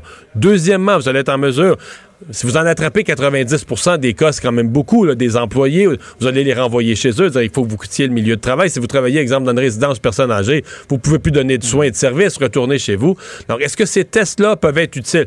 Pas qu'ils sont parfaits, mais il n'y a pas grand-chose de parfait depuis le début de la pandémie. Mais est-ce qu'ils peuvent être utiles pour aider le combat contre la pandémie? Le résultat, c'est oui. Et c'est pas sur des tablettes qui sont utiles. Mario, je veux vraiment vous entendre sur cette euh, nomination de la nouvelle commissaire contre le racisme à Montréal, Mme Malaïque. J'ai entendu à votre émission ce matin qui, tente tant bien que mal quand même de se défendre euh, de, parce qu'elle a quand même euh, s'est opposée ouvertement à la loi 21 c'est sur pas, la laïcité. S'opposer à la loi 21, c'est tel que tel. Moi, je demande pas. Les, gens qui, sont contre la loi 21 ont le droit d'occuper toutes sortes de postes dans la société, c'est très correct. C'est que s'y était, opposé, nous disait-on, avec des mots extrêmes, entre autres ayant qualifié de suprémaciste de la vision du gouvernement du Québec. Moi, aujourd'hui, elle m'a assuré ne pas avoir dit ça. Et là, j'ai des gens, Pierre, qui m'envoient la vidéo euh, où elle dit ça. Je dois avouer là, que je, suis un peu perdu. Ça a été très mal reçu du gouvernement de M. de monsieur Legault. En entrevue ce matin, je dois dire, euh, quiconque réécoute cette entrevue que j'ai faite à LCN avec elle, elle, ne sonnait pas hmm. comme une personne radicale. Euh, elle était très habile politiquement. Elle s'en sortait très bien. C'est sûr que si pour en sortir, elle est obligée de dédire ou de nier des choses qu'elle a dit puis qu'elle est enregistrée ayant dit, c'est moins bon un peu. Là. Elle entre en fonction lundi. Oui, on lui souhaite un bon mandat. son choix aujourd'hui. Merci. Au revoir. Alors Vincent, ce soir, euh, donc Joe Biden qui va confirmer l'aide économique aux Américains. Oui, quand même un premier geste euh, vraiment qui montre que le, président la semaine prochaine, ce sera euh, à cette heure-ci, ce sera Joe Biden en direct de Wilmington dans le Delaware, 7h15, va faire donc les explications pour son plan de sauvetage économique de près de 2000 milliards de dollars. Mais ça inclut des, aides directes aux citoyens ordinaires. Absolument. On se souvient qu'on avait passé un 600 dollars en aide. Donald Trump avait voulu que ce soit 2000 on va arriver à ce 2000-là parce que on rajoutera 1400 dollars en aide pour les personnes éligibles. Il y a un paquet quand même de, critères, mais ce qui va amener donc le total à 2000 dollars en aide. Euh, on ajoute également de l'argent pour euh, l'équivalent de l'assurance emploi, donc un 400 dollars par semaine au lieu de 300, moratoire contre les évictions, de l'aide pour euh, payer le logement. Alors tu as une espèce de vraiment là un éventail de mesures qui vont être ajoutées. Il faut dire que les démocrates vont avoir le contrôle du Sénat et de la Chambre des représentants alors, ils n'auront pas de problème à faire passer ce programme économique. Alors, 7h15 ce soir. Et on va probablement parler déjà euh, du 15 de l'heure. Joe Biden est revenu déjà dans les derniers jours là-dessus en disant que c'était, euh, possible de le faire. 15 minimum euh, de l'heure aux États-Unis. Est-ce que c'est possible? On verra. Joe Biden l'a mis dans, ses, dans son plan.